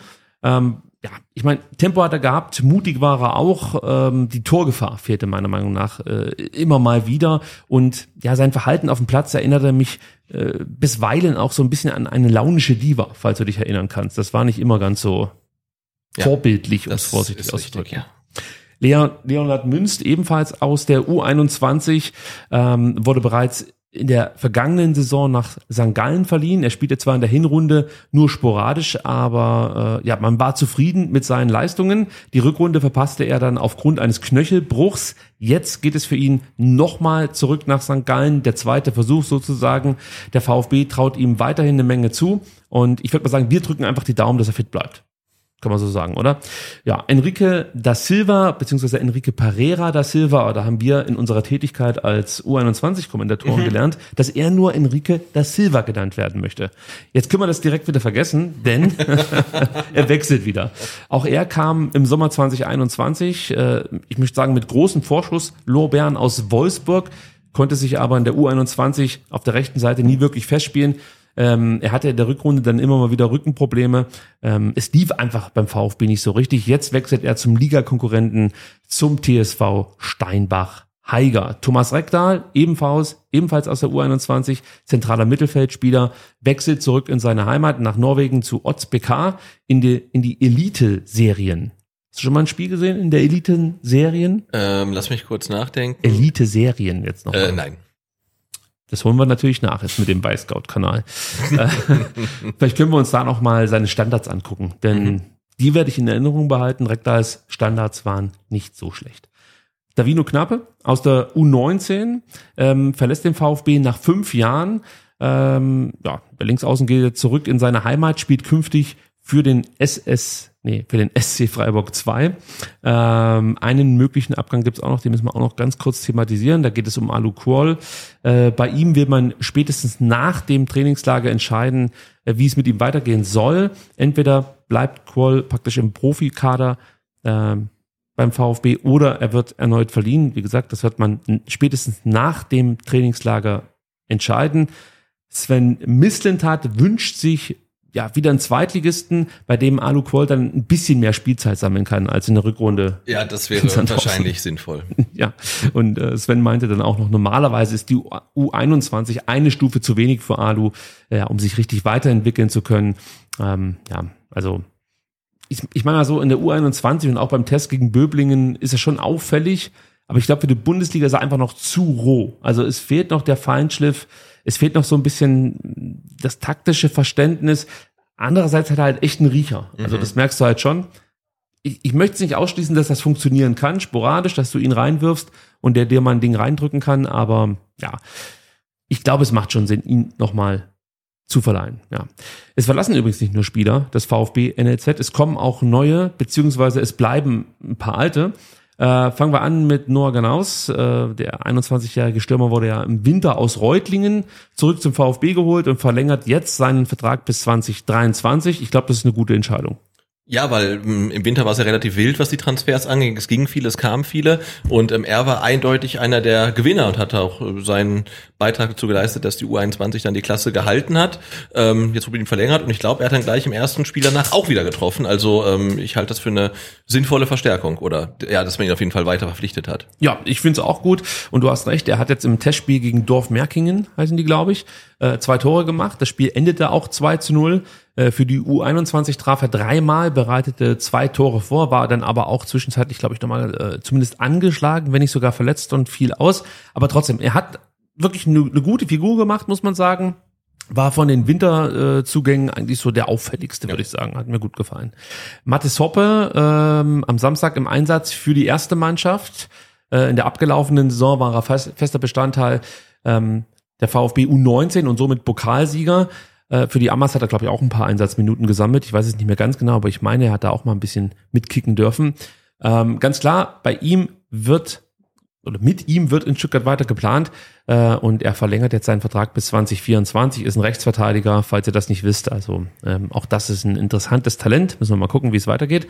Dann wurde heute bekannt gegeben, dass der VfB Stuttgart Lukas Griebsch verpflichtet hat. Der ist 18 Jahre alt, spielt auf der Linksverteidigerposition, kann aber auch den linken Halbverteidiger geben und der kommt vom HFC, hat da keine Perspektiven für sich gesehen, versucht es jetzt hier in der vierten Liga in Stuttgart, also kommt aus der dritten Liga.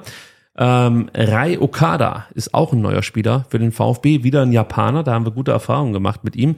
Er kommt jetzt aber nicht direkt aus der japanischen zweiten Liga, nein, er kommt aus der deutschen vierten Liga, nämlich von Schott Mainz zu den VfB Amateuren, 20 Jahre alt, Rechtsverteidiger, kann auch äh, rechter Wingback spielen.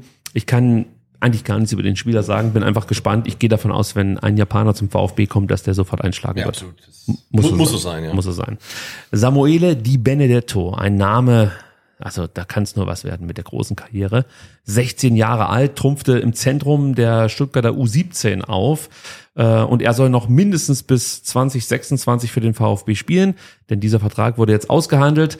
Ähm, und was man glaube ich auch sagen kann, in zwei Jahren ähm, ja wird dieser unterschriebene Vertrag automatisch zu einem Profivertrag umgewandelt, also mit der Volljährigkeit äh, bekommt er dann den Profivertrag. Und Sven Missentat machte bei der Vertragsverlängerung gleich mal eine Ansage, Sebastian. Und damit du jetzt auch mal was sagst und ich mal ganz, ganz kurz was trinken kann, darfst du vorlesen, was Sven Mislintat über äh, Samu zu sagen hatte. Genau, er hat gesagt, Samu ist ein herausragender Spieler des 2005er Jahrgangs, sowohl beim VfB als auch deutschlandweit. Er hat großartige fußballerische Fähigkeiten und ist mit seinem strategischen Denken und seinem Kampfgeist ein zentraler Faktor des Spiels.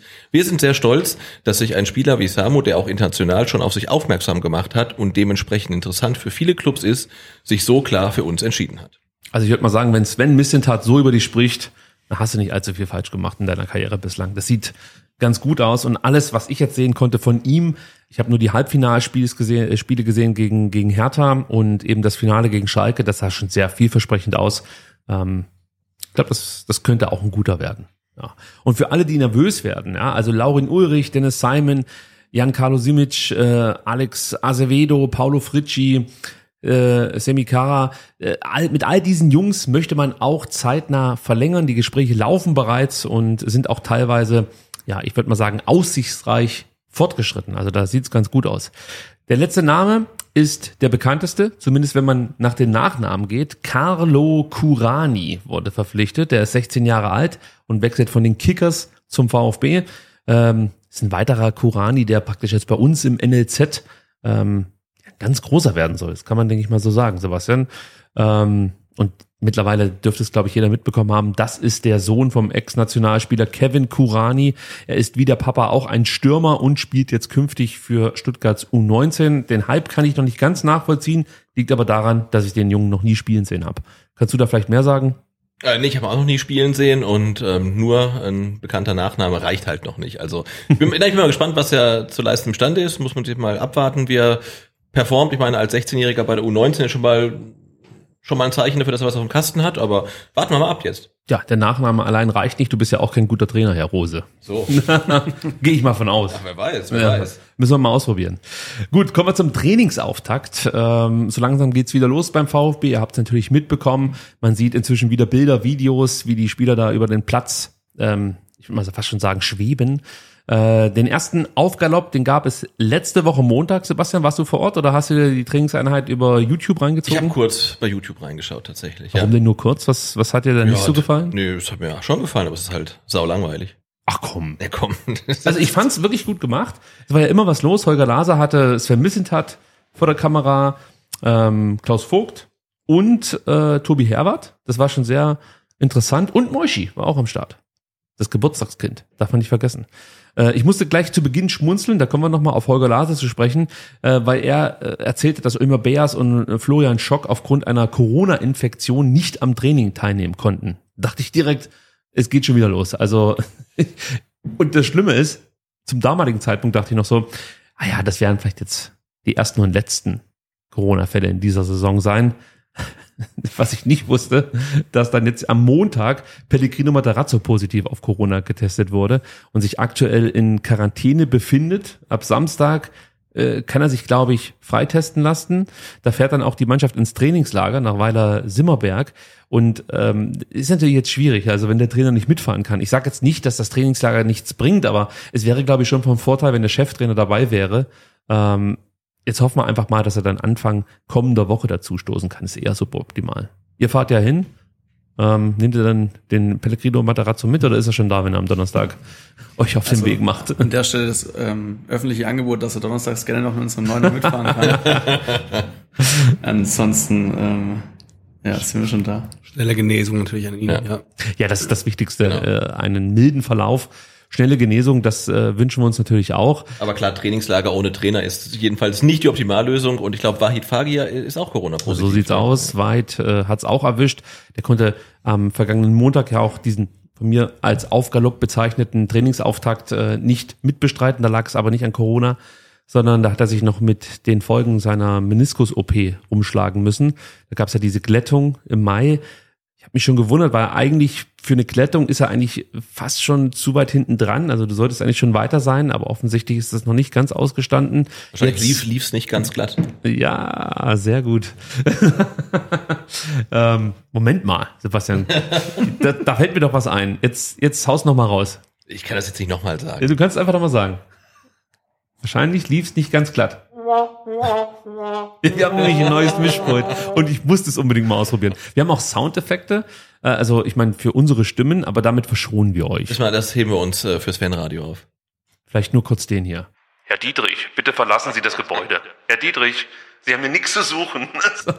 Das ist ja albern. Also komm, lass uns wieder über den Auftakt sprechen und über die Corona-Problematik beim VfB. Äh, same old, same old könnte man auch sagen. Ähm, für alle, die jetzt denken, wer soll denn das Training leiten, da gibt es Gott sei Dank Entwarnung, denn die Co-Trainer Michael Wimmer und Michael Kammermeier sind beide noch negativ, muss man sagen, und die leiten jetzt eben die, ähm, ja, die, die Trainingseinheiten. Ähm, das ist an und für sich kein großes Problem. Die sind auch sonst, ich sag mal, federführend mit dafür verantwortlich, dass die Trainingseinheiten ordnungsgemäß durchgeführt werden. Das ist jetzt nichts Neues, aber du hast es schon gesagt, wenn der Cheftrainer fehlt, das ist einfach scheiße. Also, und man muss ja auch noch befürchten, dass sich einer der beiden angesteckt hat. Also von den beiden Michaels. Ich drücke die Daumen, dass es nicht so ist. Ähm, aber dass das jetzt wirklich direkt wieder so losgeht, wie die ganze letzte Saison lief, da habe ich echt überhaupt keinen Bock drauf, muss ich ganz ehrlich sagen. Ja. Ömer Beas äh, stand jetzt am Montag, da haben wir ja vorhin auch drüber gesprochen, der hatte auch Corona, äh, schon zum Leistungstest bereit. Also da hoffen wir jetzt einfach mal, dass er fit bleibt und ähm, nicht allzu lang sich mit den Folgen von Corona rumplagen muss und relativ schnell wieder angreifen kann. Ähm, was man auch noch erwähnen muss, äh, war, dass Philipp Clement neben Wahrheit Fagier und äh, Ömer Beas und Flo Schock auch den Trainingsauftakt nicht vollumfänglich mitbestreiten konnte. Clement klagte über Kniebeschwerden. Da sieht, glaube ich, inzwischen auch schon ein bisschen besser aus. Äh, müssen wir mal abwarten, wie sich das noch entwickelt.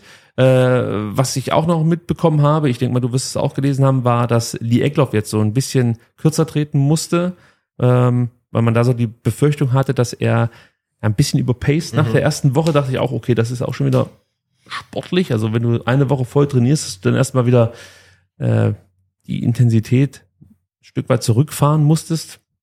Ja, weiß ich nicht. Ja, aber wenn er, so, wenn er so lange draußen war, dann kann das wirklich auch einfach sein, dass es wirklich das ist, wonach es klingt, dass er überpaced und halt äh, mehr Gas gibt, ähm, als halt gut für ihn und seinen Körper ist. Das würde ich jetzt nicht überinterpretieren. Ich, ich hoffe, ich hoffe, dass es so ist. Bei Lee Eckloff bin ich immer ein bisschen nervös. Absolut, also, äh, zu Recht. Ja, der, der ist ja schon ein großer Hoffnungsträger für uns und ähm, dem gönne ich jetzt einfach mal eine gute Vorbereitung. Ja, ich hoffe, dass er sich, ja. so sieht's aus. Ich hoffe, dass er sich in, in den Testspielen so ein bisschen zeigen kann, weil ich kann mich auch erinnern, in der Rückrunde gab es so ein paar Minuten, die er bekommen hat von Pellegrino Matarazzo. Ich meine gegen Leipzig, äh, der hat immer so so ein paar Aktionen drin. Da merkst du halt schon, dass der so eine Unbeschwertheit einfach auch mit reinbringt, die dem VfB durchaus gut tun könnte, weil wir haben ja gehört, dass den ein oder anderen Spielern, äh, dass den dem ein oder anderen Spieler Spieler so ein Stück weit der Druck zu schaffen macht und ja. dann ja die Spieler auch gelähmt sind und dann wäre natürlich so jemand, der sich um um nichts groß kümmert, ja, das wäre vielleicht genau der richtige.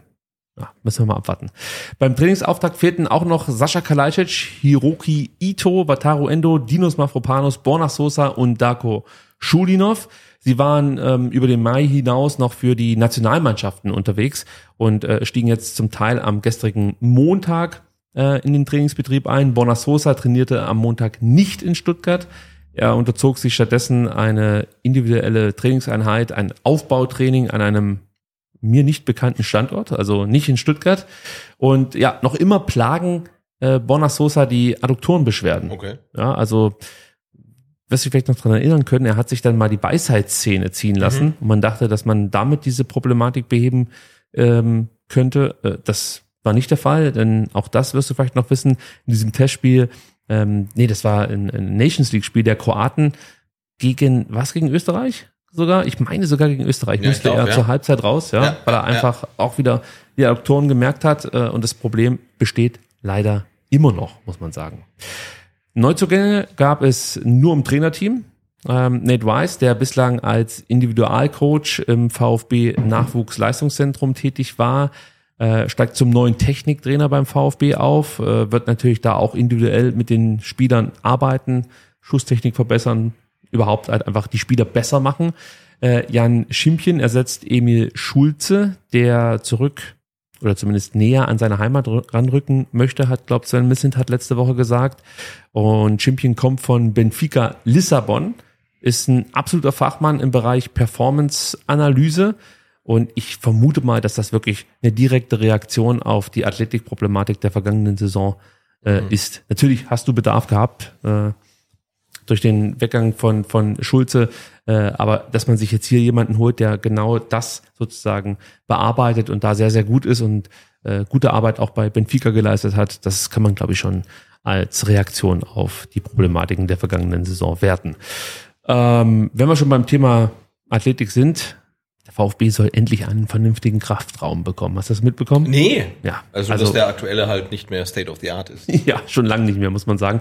Denn der aktuelle, äh, der befindet sich in einem Container. Also, und das seit zehn Jahren. Also es ist schon schwierig für einen Bundesligisten nicht mehr ganz würdig. Es gibt auch immer mal wieder Spieler, die sich darüber beschweren. Zuletzt war es Philipp Clement, der in einem Paderborn-Podcast, glaube ich, gesagt hat, dass es ja nicht immer Spaß macht, sich beim VfB A umzuziehen in diesen abgeranzten alten Räumen und dann in so einen Container, äh, ja, sag mal, einfach so ein paar Übungen zu machen.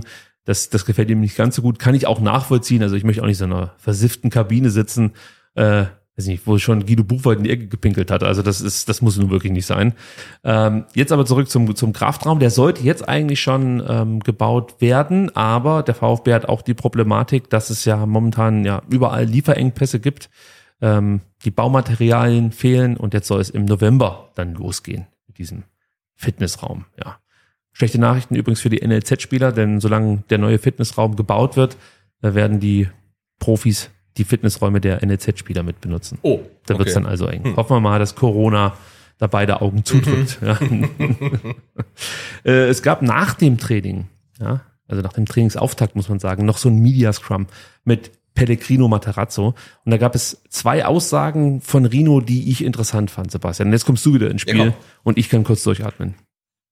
Das ist aber nur eine. Hat er noch eine? Ja, erstmal nur eine. Okay, okay, okay. Weil er hat gesagt, ich habe jetzt verheddert hier mit meinem Kabel. So, jetzt. Man macht jede Saison etwas anders. Es geht um ein neues Bewusstsein und darum, eine Führungsstruktur zu festigen und gemeinsame Werte weiterhin zu leben. Wenn das vorhanden ist und alle Spieler bereit sind, alles für die Mannschaft zu investieren, dann ist immer Raum für die individuelle Entwicklung. Diese Balance wollen wir ausarbeiten.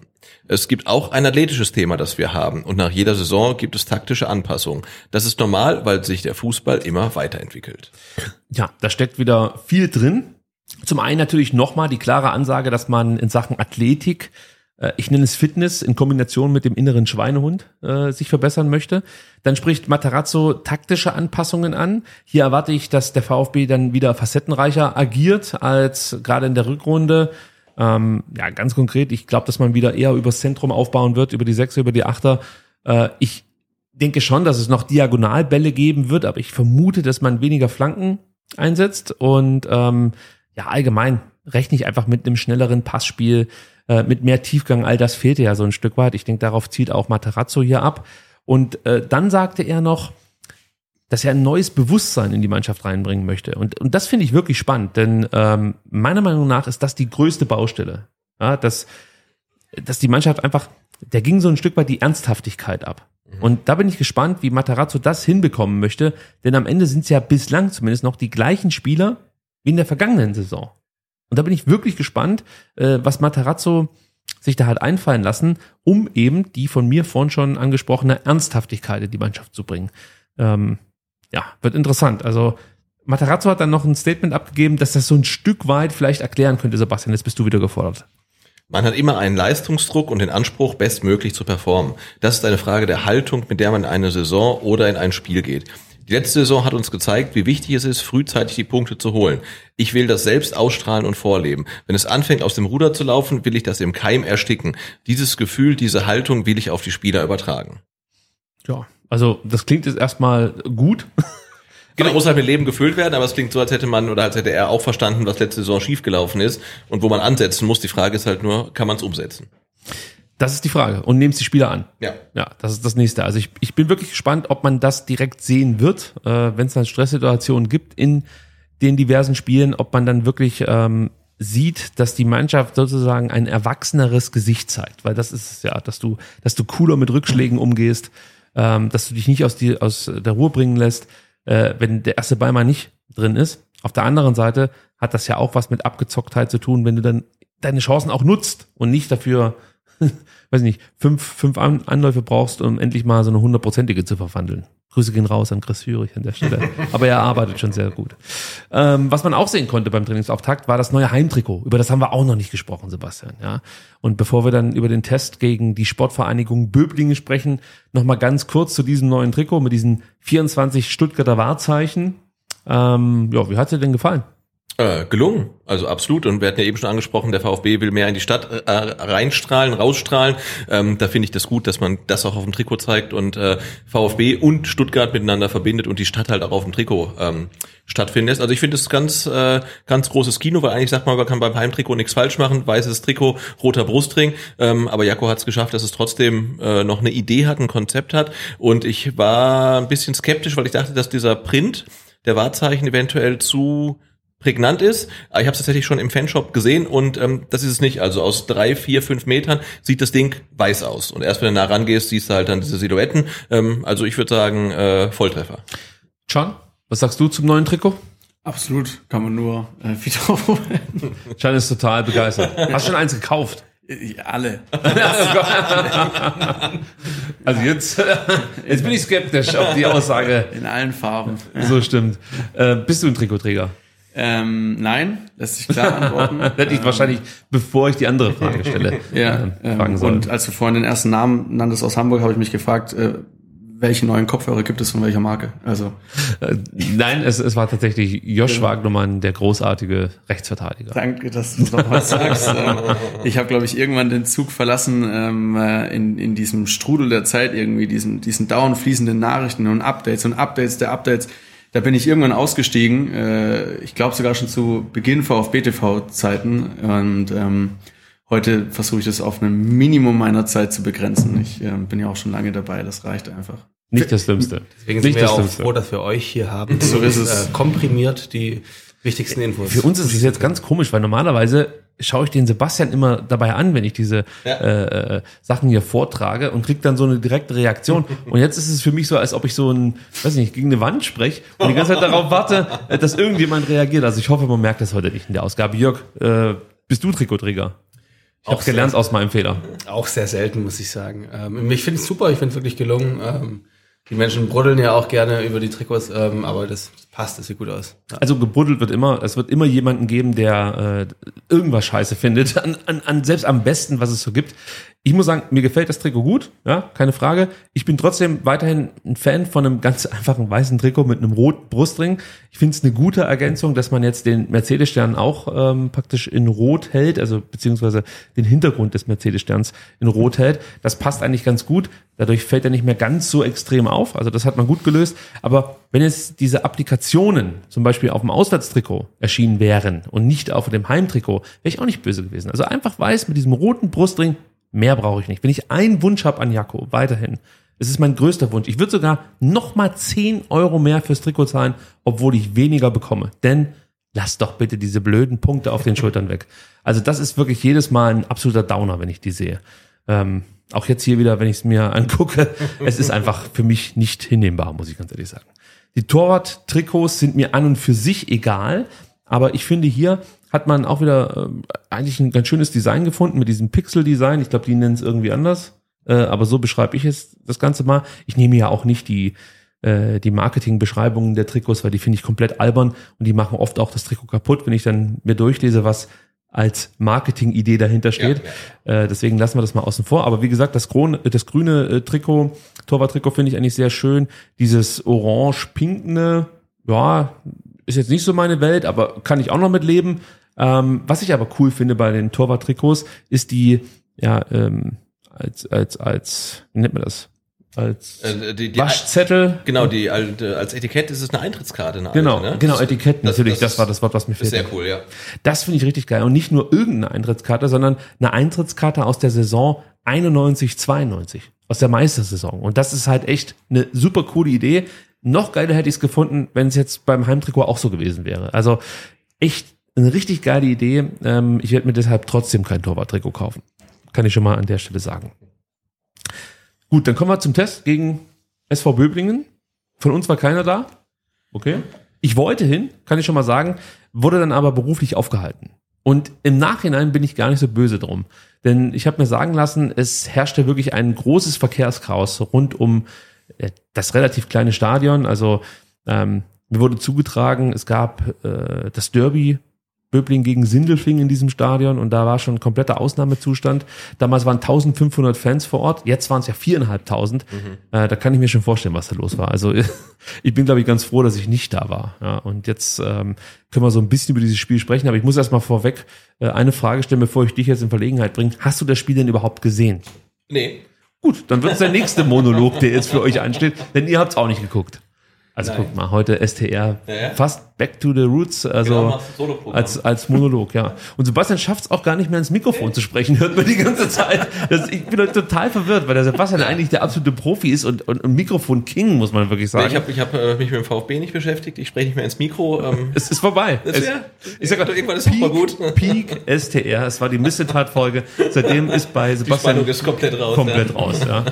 Es ist sein Champions League Titel gewesen, Ja. das Gespräch mit Sven Missentat. Na gut, ich habe noch mehr vor, Sebastian. Ich bin der, also nee, mit dem vergleiche ich mich nicht. Aber ich, also ich möchte jetzt noch mal alle Titel gewinnen. okay, also vergangener Samstag Test äh, des VfB äh, gegen Böblingen, die spielen in der Landesliga Württemberg Staffel 3 muss das sein, ähm, haben da Platz 9 belegt, nur damit ihr ungefähr wisst, ähm, ja, mit was für einem Kaliber der VfB es da zu tun hatte. Äh, das äh, Spiel wurde von Jakko gesponsert, endete 7 zu 1, standesgemäß, sagt der eine, Ganz okay, sagt der andere. Zweimal traf Chris Führig in der 15. und in der 35. Minute. Enzo Mio traf in der 24. Minute und Thomas Castanaras in der 38. Minute. Das war dann der Halbzeitstand. Übrigens Castanaras, er bleibt Kistanaras. Äh, erstes Spiel für die Profis und gleichzeitig das erste Spiel in der Saison 22-23 und er trifft. Maschine, ne? Eins für eins, würde ich sagen. So kann es weitergehen. Ja. Äh, neben Castanaras waren Mathis Hoppe, Luca Bazzoli, Marco Wolf und Laurin Ulrich, ähm, vier weitere NEZ-Spieler ähm, in Böblingen mit dabei. Haben es auch alle ganz ordentlich gemacht, muss man sagen. Was man auch noch erwähnen sollte, ist natürlich, dass Alu Kuol in der zweiten Halbzeit einen Hattrick schnürte. 71., 76., 84., 13 Minuten und der Junge macht drei Tore. Das ist nicht schlecht. Ähm, wenn ihr euch wundert, was das gerade war, ich glaube, es war ein Motorrad. Oder, oder so ähnliches. ja, oder irgendwie, ich weiß nicht, irgendjemand hat hier, äh, ist zum Mond ge äh, gestartet. Äh, Ehrentreffer, den muss ich auch noch erwähnen, denn es war für mich das Tor des Tages. Äh, den schoss Canairo de Cavallo. Ähm, der hat einen Freistoß aus 18 Meter direkt verwandelt. Da sah Ich wollte gerade sagen, ich habe gehört, äh, dass der Torwart, ich glaube, es war. Predlo in dem Fall, äh, nicht besonders glücklich aus. Also ich habe es nicht gesehen, aber ähm, habe ich so gehört. Ja, das kann man so sagen. Okay. Also kann man vielleicht an guten Tagen auch halten. Ähm, ich verschone euch jetzt auch, also nicht nur die Hörer, sondern euch drei. Wir brauchen das Spiel nicht groß analysieren. Äh, es ist natürlich ein Muster ohne Wert, muss man sagen. Äh, was man aber schon ansprechen kann, ist ähm, ja die Struktur und die Formation, die Pellegrino Matarazzo gewählt hat. Da siehst du, dass man defensiv wieder auf eine Dreierkette setzt, anstatt links ja mit einem situativ sich fallen lassenden ja, äh, Wingback zu agieren, entschied sich Matarazzo diesmal für so eine Asymmetrie, die von der rechte, rechten Seite ausging, also von äh, Mathis Hoppe. Äh, der spielte gegen Böbling auf dieser rechten Seite und ja, ich sag mal, so wie er diese Rolle interpretiert hat, könnte man sagen, das erinnerte schon sehr an Joscha Wagnermann, um den nochmal mit ins Boot zu holen. Also kann sein, dass man hier mal probiert hat, was man in Zukunft vorhat äh, beim VfB Stuttgart. Also da bin ich mir relativ sicher, dass das ein Vorgeschmack war auf das, was in der kommenden Saison äh, folgen soll. Aber Moment, wenn der Hoppe so spielen kann wie der Wagnermann. Nein, nein, es sah nur so aus. Okay. Gegen einen Sieb, äh, gegen äh, einen Landesligisten, muss man sagen. Okay. ja, also er kann es wahrscheinlich nicht ganz so gut wie der Wagnermann. Also gerade tempotechnisch ist, glaube ich, bei Wagnermann noch mehr zu holen. Ähm, außerdem war auffällig, dass der VfB den Fokus wieder auf äh, den Spielaufbau durchs Zentrum gelegt hat. Da war Enzo Mio sehr auffällig, hat mir gut gefallen. Chris Führig spielte den linken Wingback, war sehr griffig, sehr konzentriert. Ähm, man hat irgendwie das Gefühl, der hat in dieser Saison was vor. Also das fiel mir direkt beim ersten Test auf. Äh, für mich einer der konzentriertesten Spieler, wenn man das so sagen kann. Also das, das hat mir gut gefallen. Silas lief zusammen mit Thomas Castanaras im Sturm auf agierte eher driftend, also hat sich dann gerne auch mal auf die linke Seite fallen lassen, hat sich manchmal auch zurückfallen lassen, äh, war nicht so richtig greifbar. Castanaras spielte als klassische Neun, holte sich aber auch mal Bälle aus dem Mittelfeld ab, legte dann auch wieder Bälle wiederum von dieser Position im Mittelfeld ab. Also das, das sah ganz okay aus. Ich glaube aber, dass wenn du, ähm, ja, wirst nicht mit Castanaras in der Bundesliga spielen, aber wenn du halt so aufläufst, ähm, fehlt dir für mich so ein bisschen, ja, einfach diese, dieses Binden der Innenverteidiger im Sturmzentrum. Also für die Innenverteidiger natürlich dann das Abwehrzentrum, aber du weißt, was ich meine. Also das, das, das war so relativ viel Gewusel, um es mal so auszudrücken. Aber es war der erste Test und ich möchte es nicht überinterpretieren. Also ich gehe auch davon aus, dass wir jetzt mehr Erkenntnisse sammeln können in den kommenden Spielen gegen Wien Wiesbaden, jetzt am heutigen Mittwoch, wenn ihr die Folge hört oder seht. Und äh, natürlich dann gegen Zürich am kommenden Samstag. Bist du eigentlich am Samstag in Friedrichshafen? Äh, nee, ich hoffe die Woche drauf.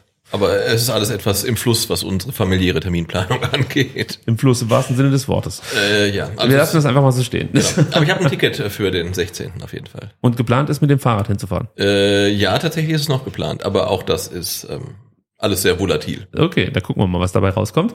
Äh, vielleicht kannst du dann nächste Woche uns erzählen, wie das Spiel so war. Ich hoffe, dass ich es äh, auf YouTube mitverfolgen kann.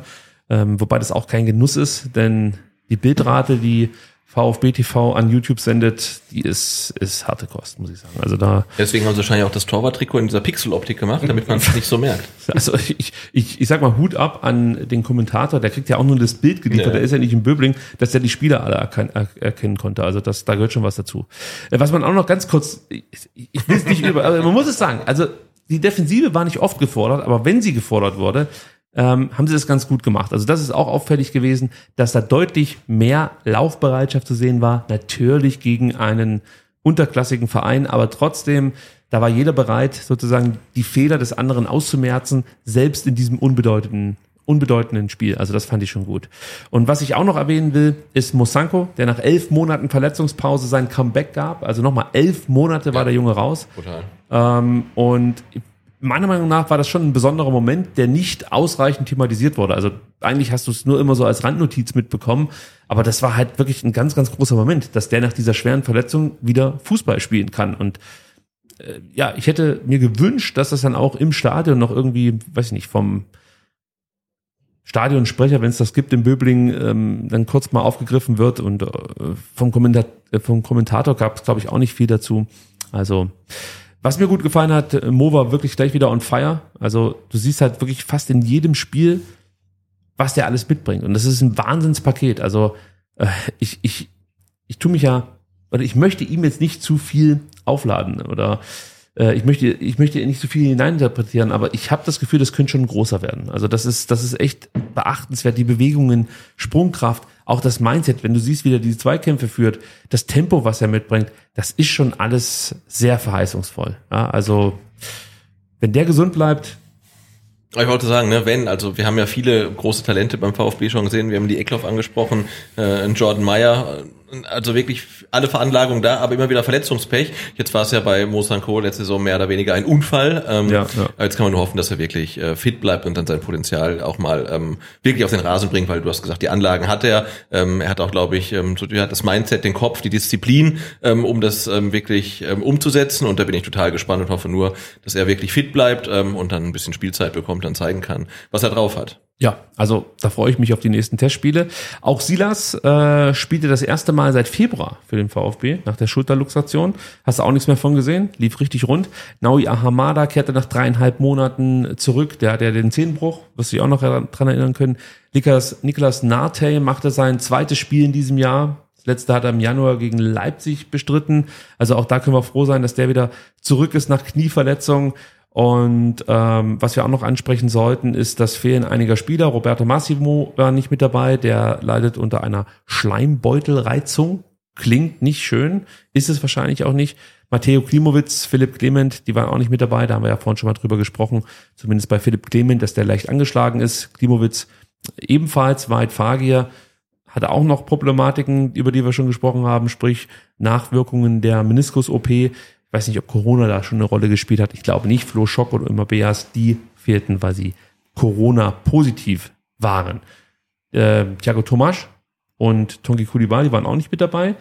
Die haben sich kein Corona eingefangen, aber irgendeinen anderen Infekt. Also du merkst, wir zählen das hier auf. Lee Eckloff wurde auch noch geschont. Mhm. Wir zählen das hier auf ähm, und man hat doch derbe Flashbacks zur letzten Saison. Also die Verletztenliste ist fast schon wieder so lang wie äh, die Liste der zur Verfügung stehenden Spieler. Ja, also leider.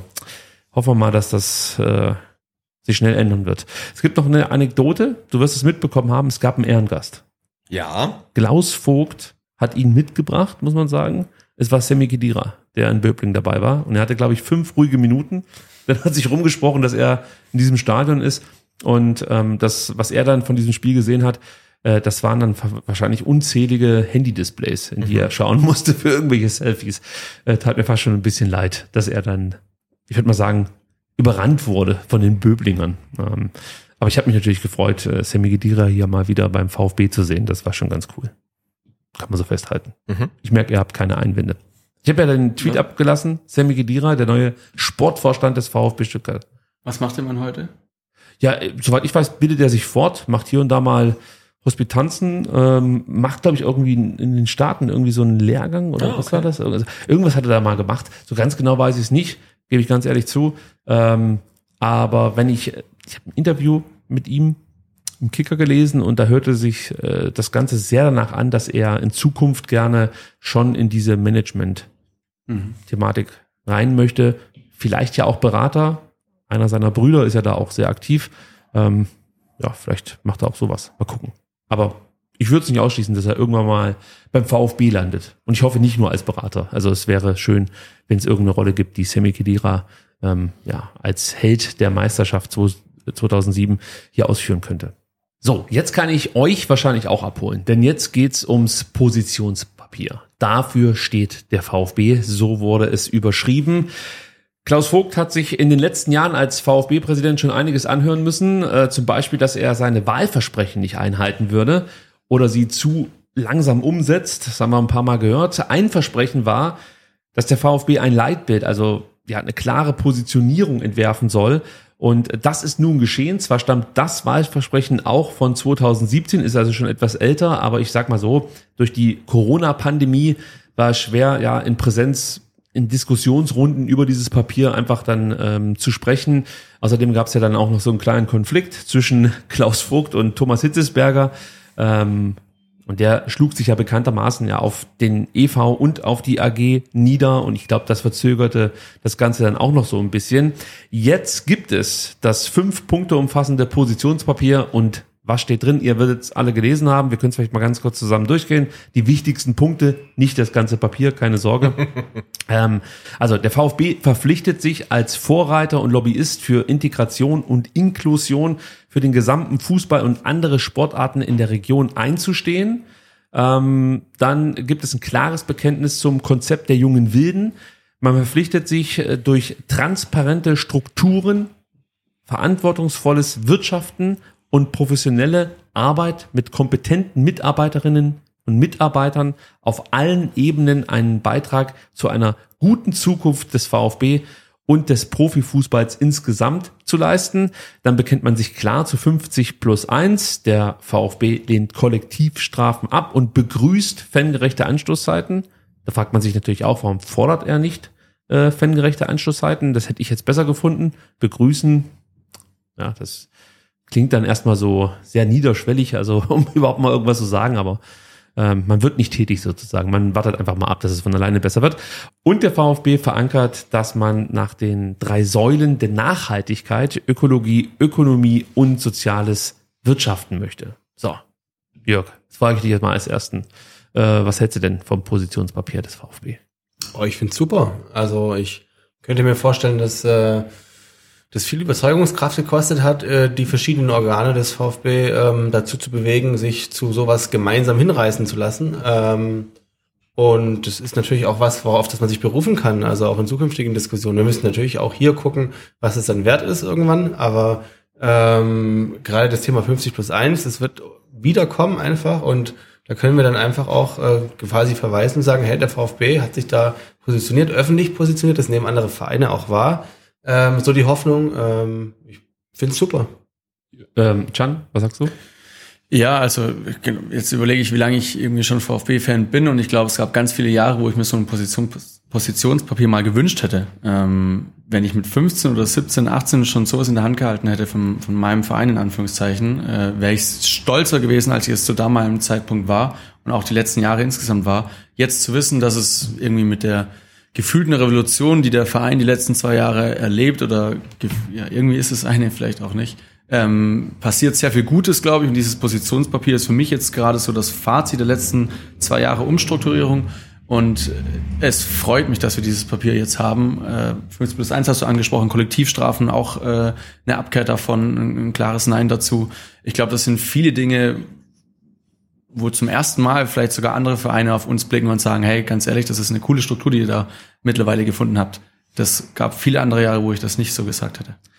Was man vielleicht auch noch erwähnen sollte, das Dokument wurde von, von Gremien und Mitarbeitern im Austausch äh, ja, mit den Fans erarbeitet und am Ende dann vom Präsidium, Vorstand, Aufsichtsrat und Vereinsbeirat unterzeichnet. Sebastian, wie zufrieden bist du mit dem Positionspapier?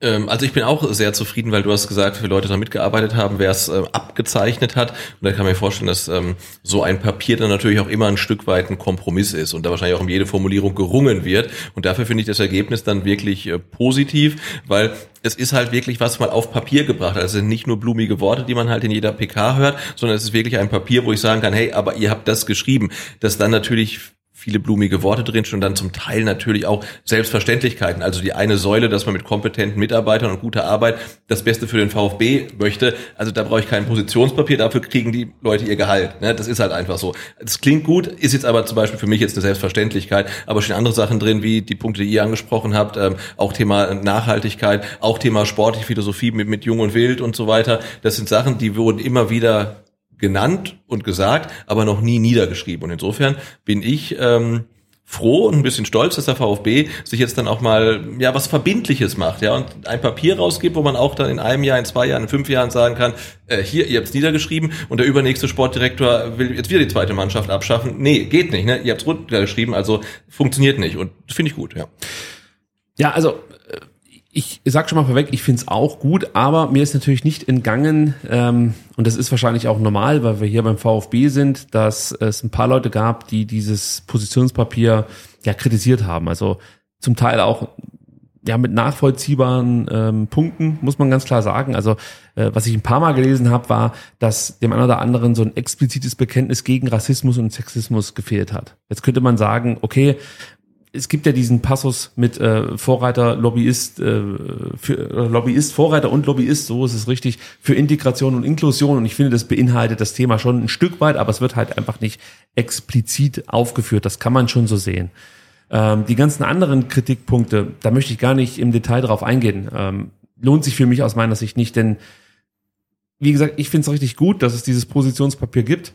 Und ähm, ich sehe es halt so, wenn man sich überlegt, wo der VfB eigentlich herkommt. Ja, vor drei Jahren. Ja, man muss sich das einfach nochmal überlegen, wo wir vor drei Jahren standen. Äh, wir waren gespalten als Fans. Wir hatten einen Präsidenten, der sich, ich sag mal, mit merkwürdigen Menschen sich zum Maultaschenessen verabredet hat, um es mal vorsichtig auszudrücken. Ähm, verglichen mit der Zeit hat der VfB wirklich gesellschaftlich einen Riesensprung gemacht. Das muss man einfach mal so sagen. Und ich finde, dass es auch wirklich schwer ist für so einen großen Verein, 75.000 Mitglieder, ja, mit so vielen Gremien, ähm, so ein Positionspapier einfach zu verfassen. Also das, das ist, denke ich mal, wirklich schwer, sich da auf Formulierungen letztendlich, letzt, letzten Endes äh, zu einigen. Und ich sehe dieses Leitbild wirklich nicht als Selbstverständlichkeit. Ja, ich finde diesen Entstehungsprozess schon beachtenswert. Wie gesagt, dass da so viele Leute sich einfach zusammensetzen und am Ende sagen, ja, da, hinter diesen Sätzen können wir uns alle sozusagen äh, verbinden. Ja, da stehen wir dafür und das ziehen wir jetzt gemeinsam durch. Das finde ich wirklich besonders. Und ich finde, darauf kann man auch mal stolz sein. Ja, man kann mit Sicherheit auch Kritik üben, das ist schon okay. Ich möchte jetzt nicht sagen, dass man das nicht kritisieren darf, aber ich finde, man darf in erster Linie mal darauf stolz sein, dass man jetzt dieses äh, gemeinschaftliche Leitbild geschaffen hat. So. Und vielleicht kann man es auch so sehen, dass das jetzt erstmal ein Schritt war, ja, aber noch nicht der letzte Schritt war. Und dass man zusammen sozusagen jetzt ähm, einfach weiter an diesem Papier arbeiten kann. Man kann es als erste Fassung verstehen. Und wir VfB-Mitglieder, Fans, ähm, die Gremien können weiter an diesem Papier äh, arbeiten, Sätze streichen, dazufügen. Also ich finde, das, das ist ja nicht ausgeschlossen und äh, dann passt das. Aber dass das Ding rauskommt und man dann gleich erstmal sozusagen nach dem Schlechten sucht oder beziehungsweise äh, sich hinstellt und sagt, okay, das finde ich alles scheiße. Ich finde allein, dass es das gibt, ist erstmal etwas, muss man mal kurz sacken lassen. Also ich glaube, gefühlt haben irgendwie ganz viele Menschen auch immer den Auftrag, äh, die, die, das Haar in der Suppe sozusagen zu finden und das darüber definieren sie äh, irgendwie ihr Dasein oder ihre Tätigkeit. Ähm, äh, und trotzdem muss ich aber auch sagen, es ist ja auch der Passus mit Vielfalt, glaube ich, mit drin, den hast du nicht angesprochen, da gibt es auch einen, einen, kurzen Satz dazu. Ähm, politisch betrachtet hätte ich mich schon auch gefreut, jetzt komme ich auch irgendwie aus der Profession der Menschenrechte heraus, ähm, wenn das Wort Menschenrechte auch in, vielleicht in irgendeinem Konsens gefallen sei, dass das zumindest der, der minimalste gemeinsame Nenner ist, äh, die Menschenrechte, so wie es in, in allem eigentlich sein sollte, was die Gesellschaft durchdringt.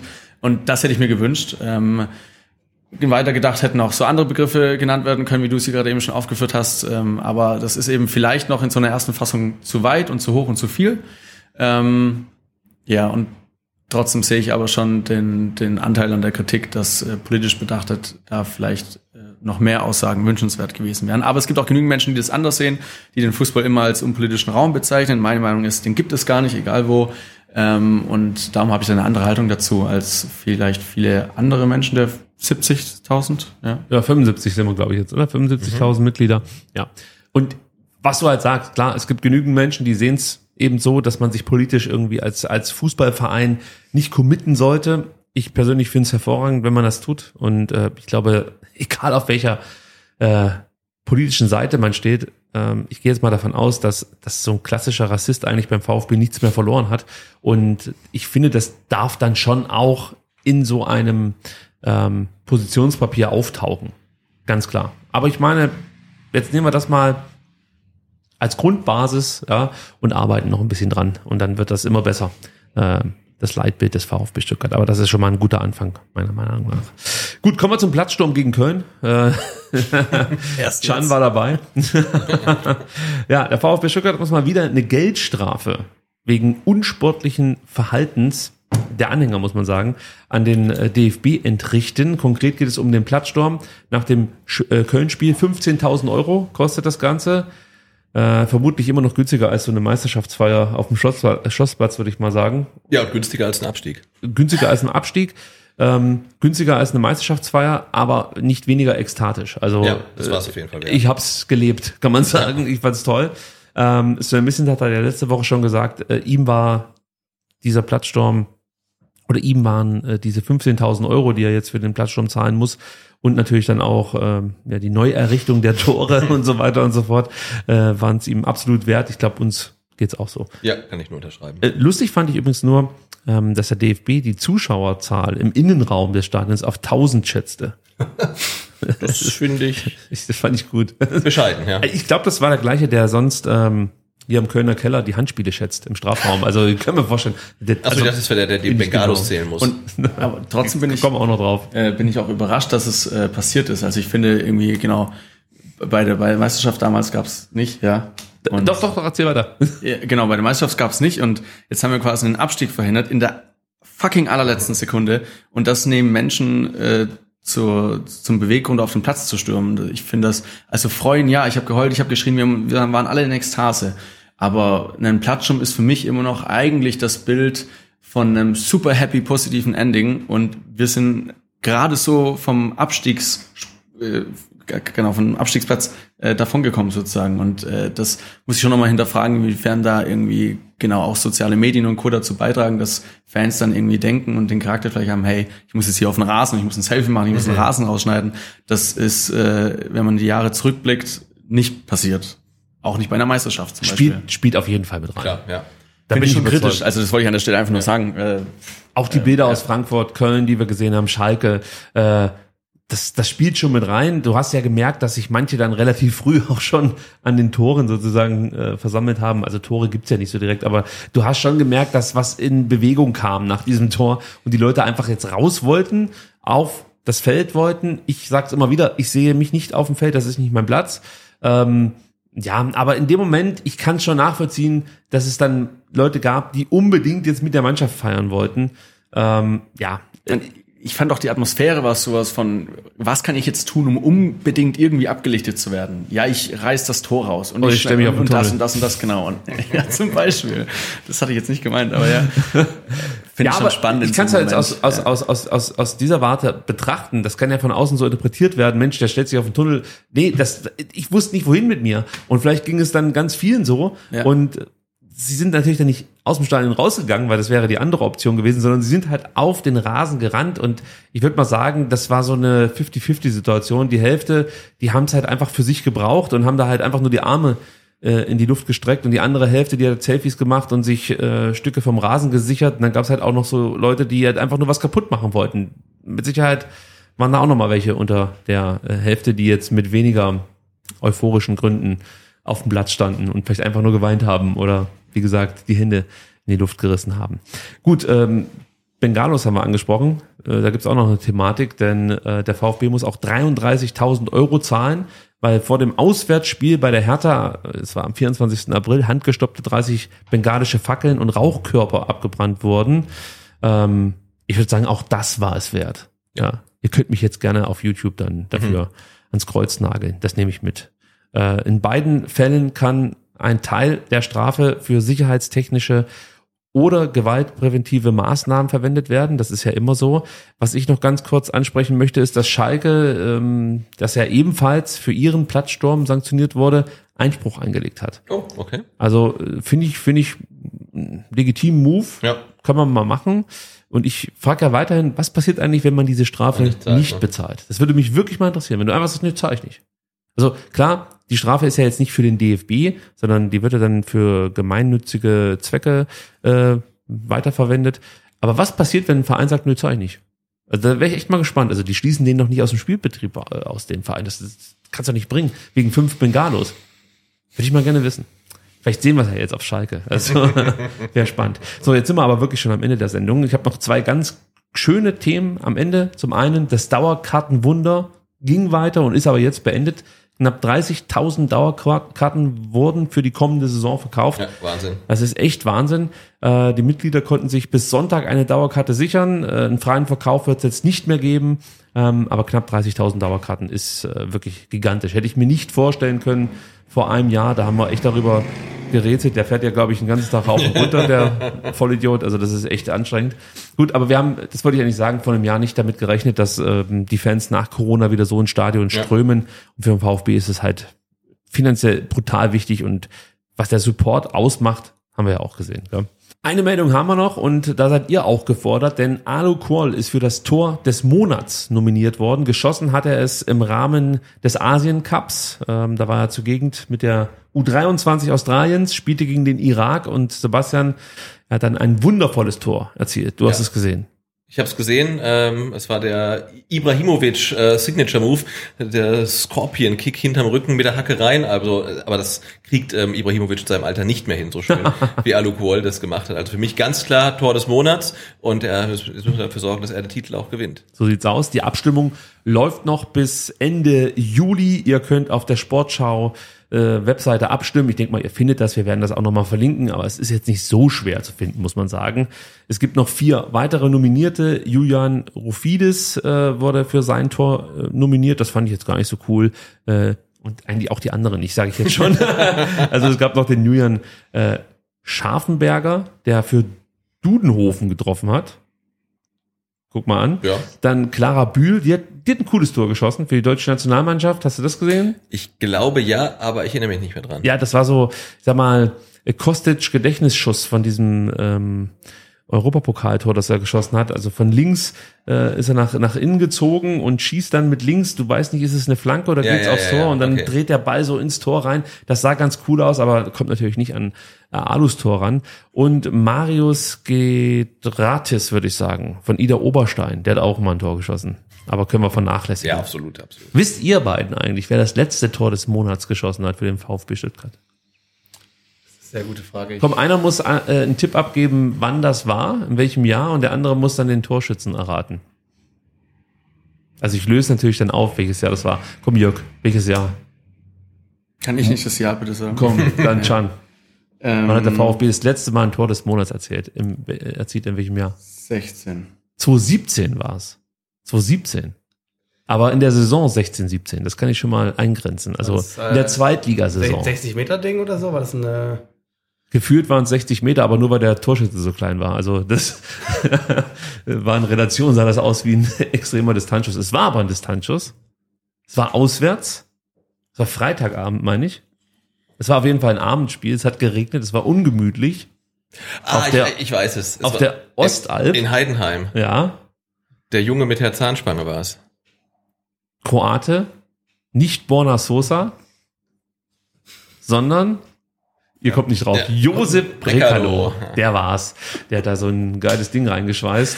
Jetzt wissen wir das alle. der Und Mann, der auch fragwürdige Ansichten Ja, zum Thema absolut, ähm, genau, absolut. Homosexualität hatte, glaube ich. Also mit viel, er hatte wahrscheinlich das Positionspapier nicht unterschrieben. ja. Muss er Gott sei Dank auch nicht. Ähm, aber ich merke schon, ihr beide kommt immer wieder zurück zu der eigentlichen Thematik, äh, nämlich euren Job. Da ist immer der Gedanke, äh, ja, nicht nur an Fußball, sondern ein bisschen mehr. Also damit können wir die Sendung schließen. Nochmal herzlichen Dank, dass ihr euch heute Zeit genommen habt, um so ein bisschen über eure Arbeit zu sprechen. Äh, auch nochmal herzlichen Dank, dass wir überhaupt hier aufnehmen dürfen. Es ist uns eine Ehre und wir freuen uns auf ein baldiges Wiedersehen. Also nicht nur hier vor Ort, sondern gerne auch im Podcast. Vielen Dank. Danke auch. Sebastian, auch an dich herzlichen Dank. Ja, gerne. Wir werden nächste Woche keine ja, Bildausgabe ähm, veröffentlichen, sondern nur Audio-only, so wie früher. Mhm. Back to the roots, ja. Du sagst es. Äh, warum, weshalb, wird euch dann wahrscheinlich auffallen, wenn wir bekannt geben, mit wem wir sprechen. Äh, denn das können wir schon sagen, wir haben wieder Gäste und wir freuen uns drauf. Ja, total. Das war's für heute. Ich hoffe, euch hat's einigermaßen Spaß gemacht. Auch wenn es heute lange Monologe von mir gab. Glaubt mir, ähm, mir fiel es am schwersten. Ihr habt's geschafft bis zum Ende. Danke dafür und bis bald. Ciao. Ciao.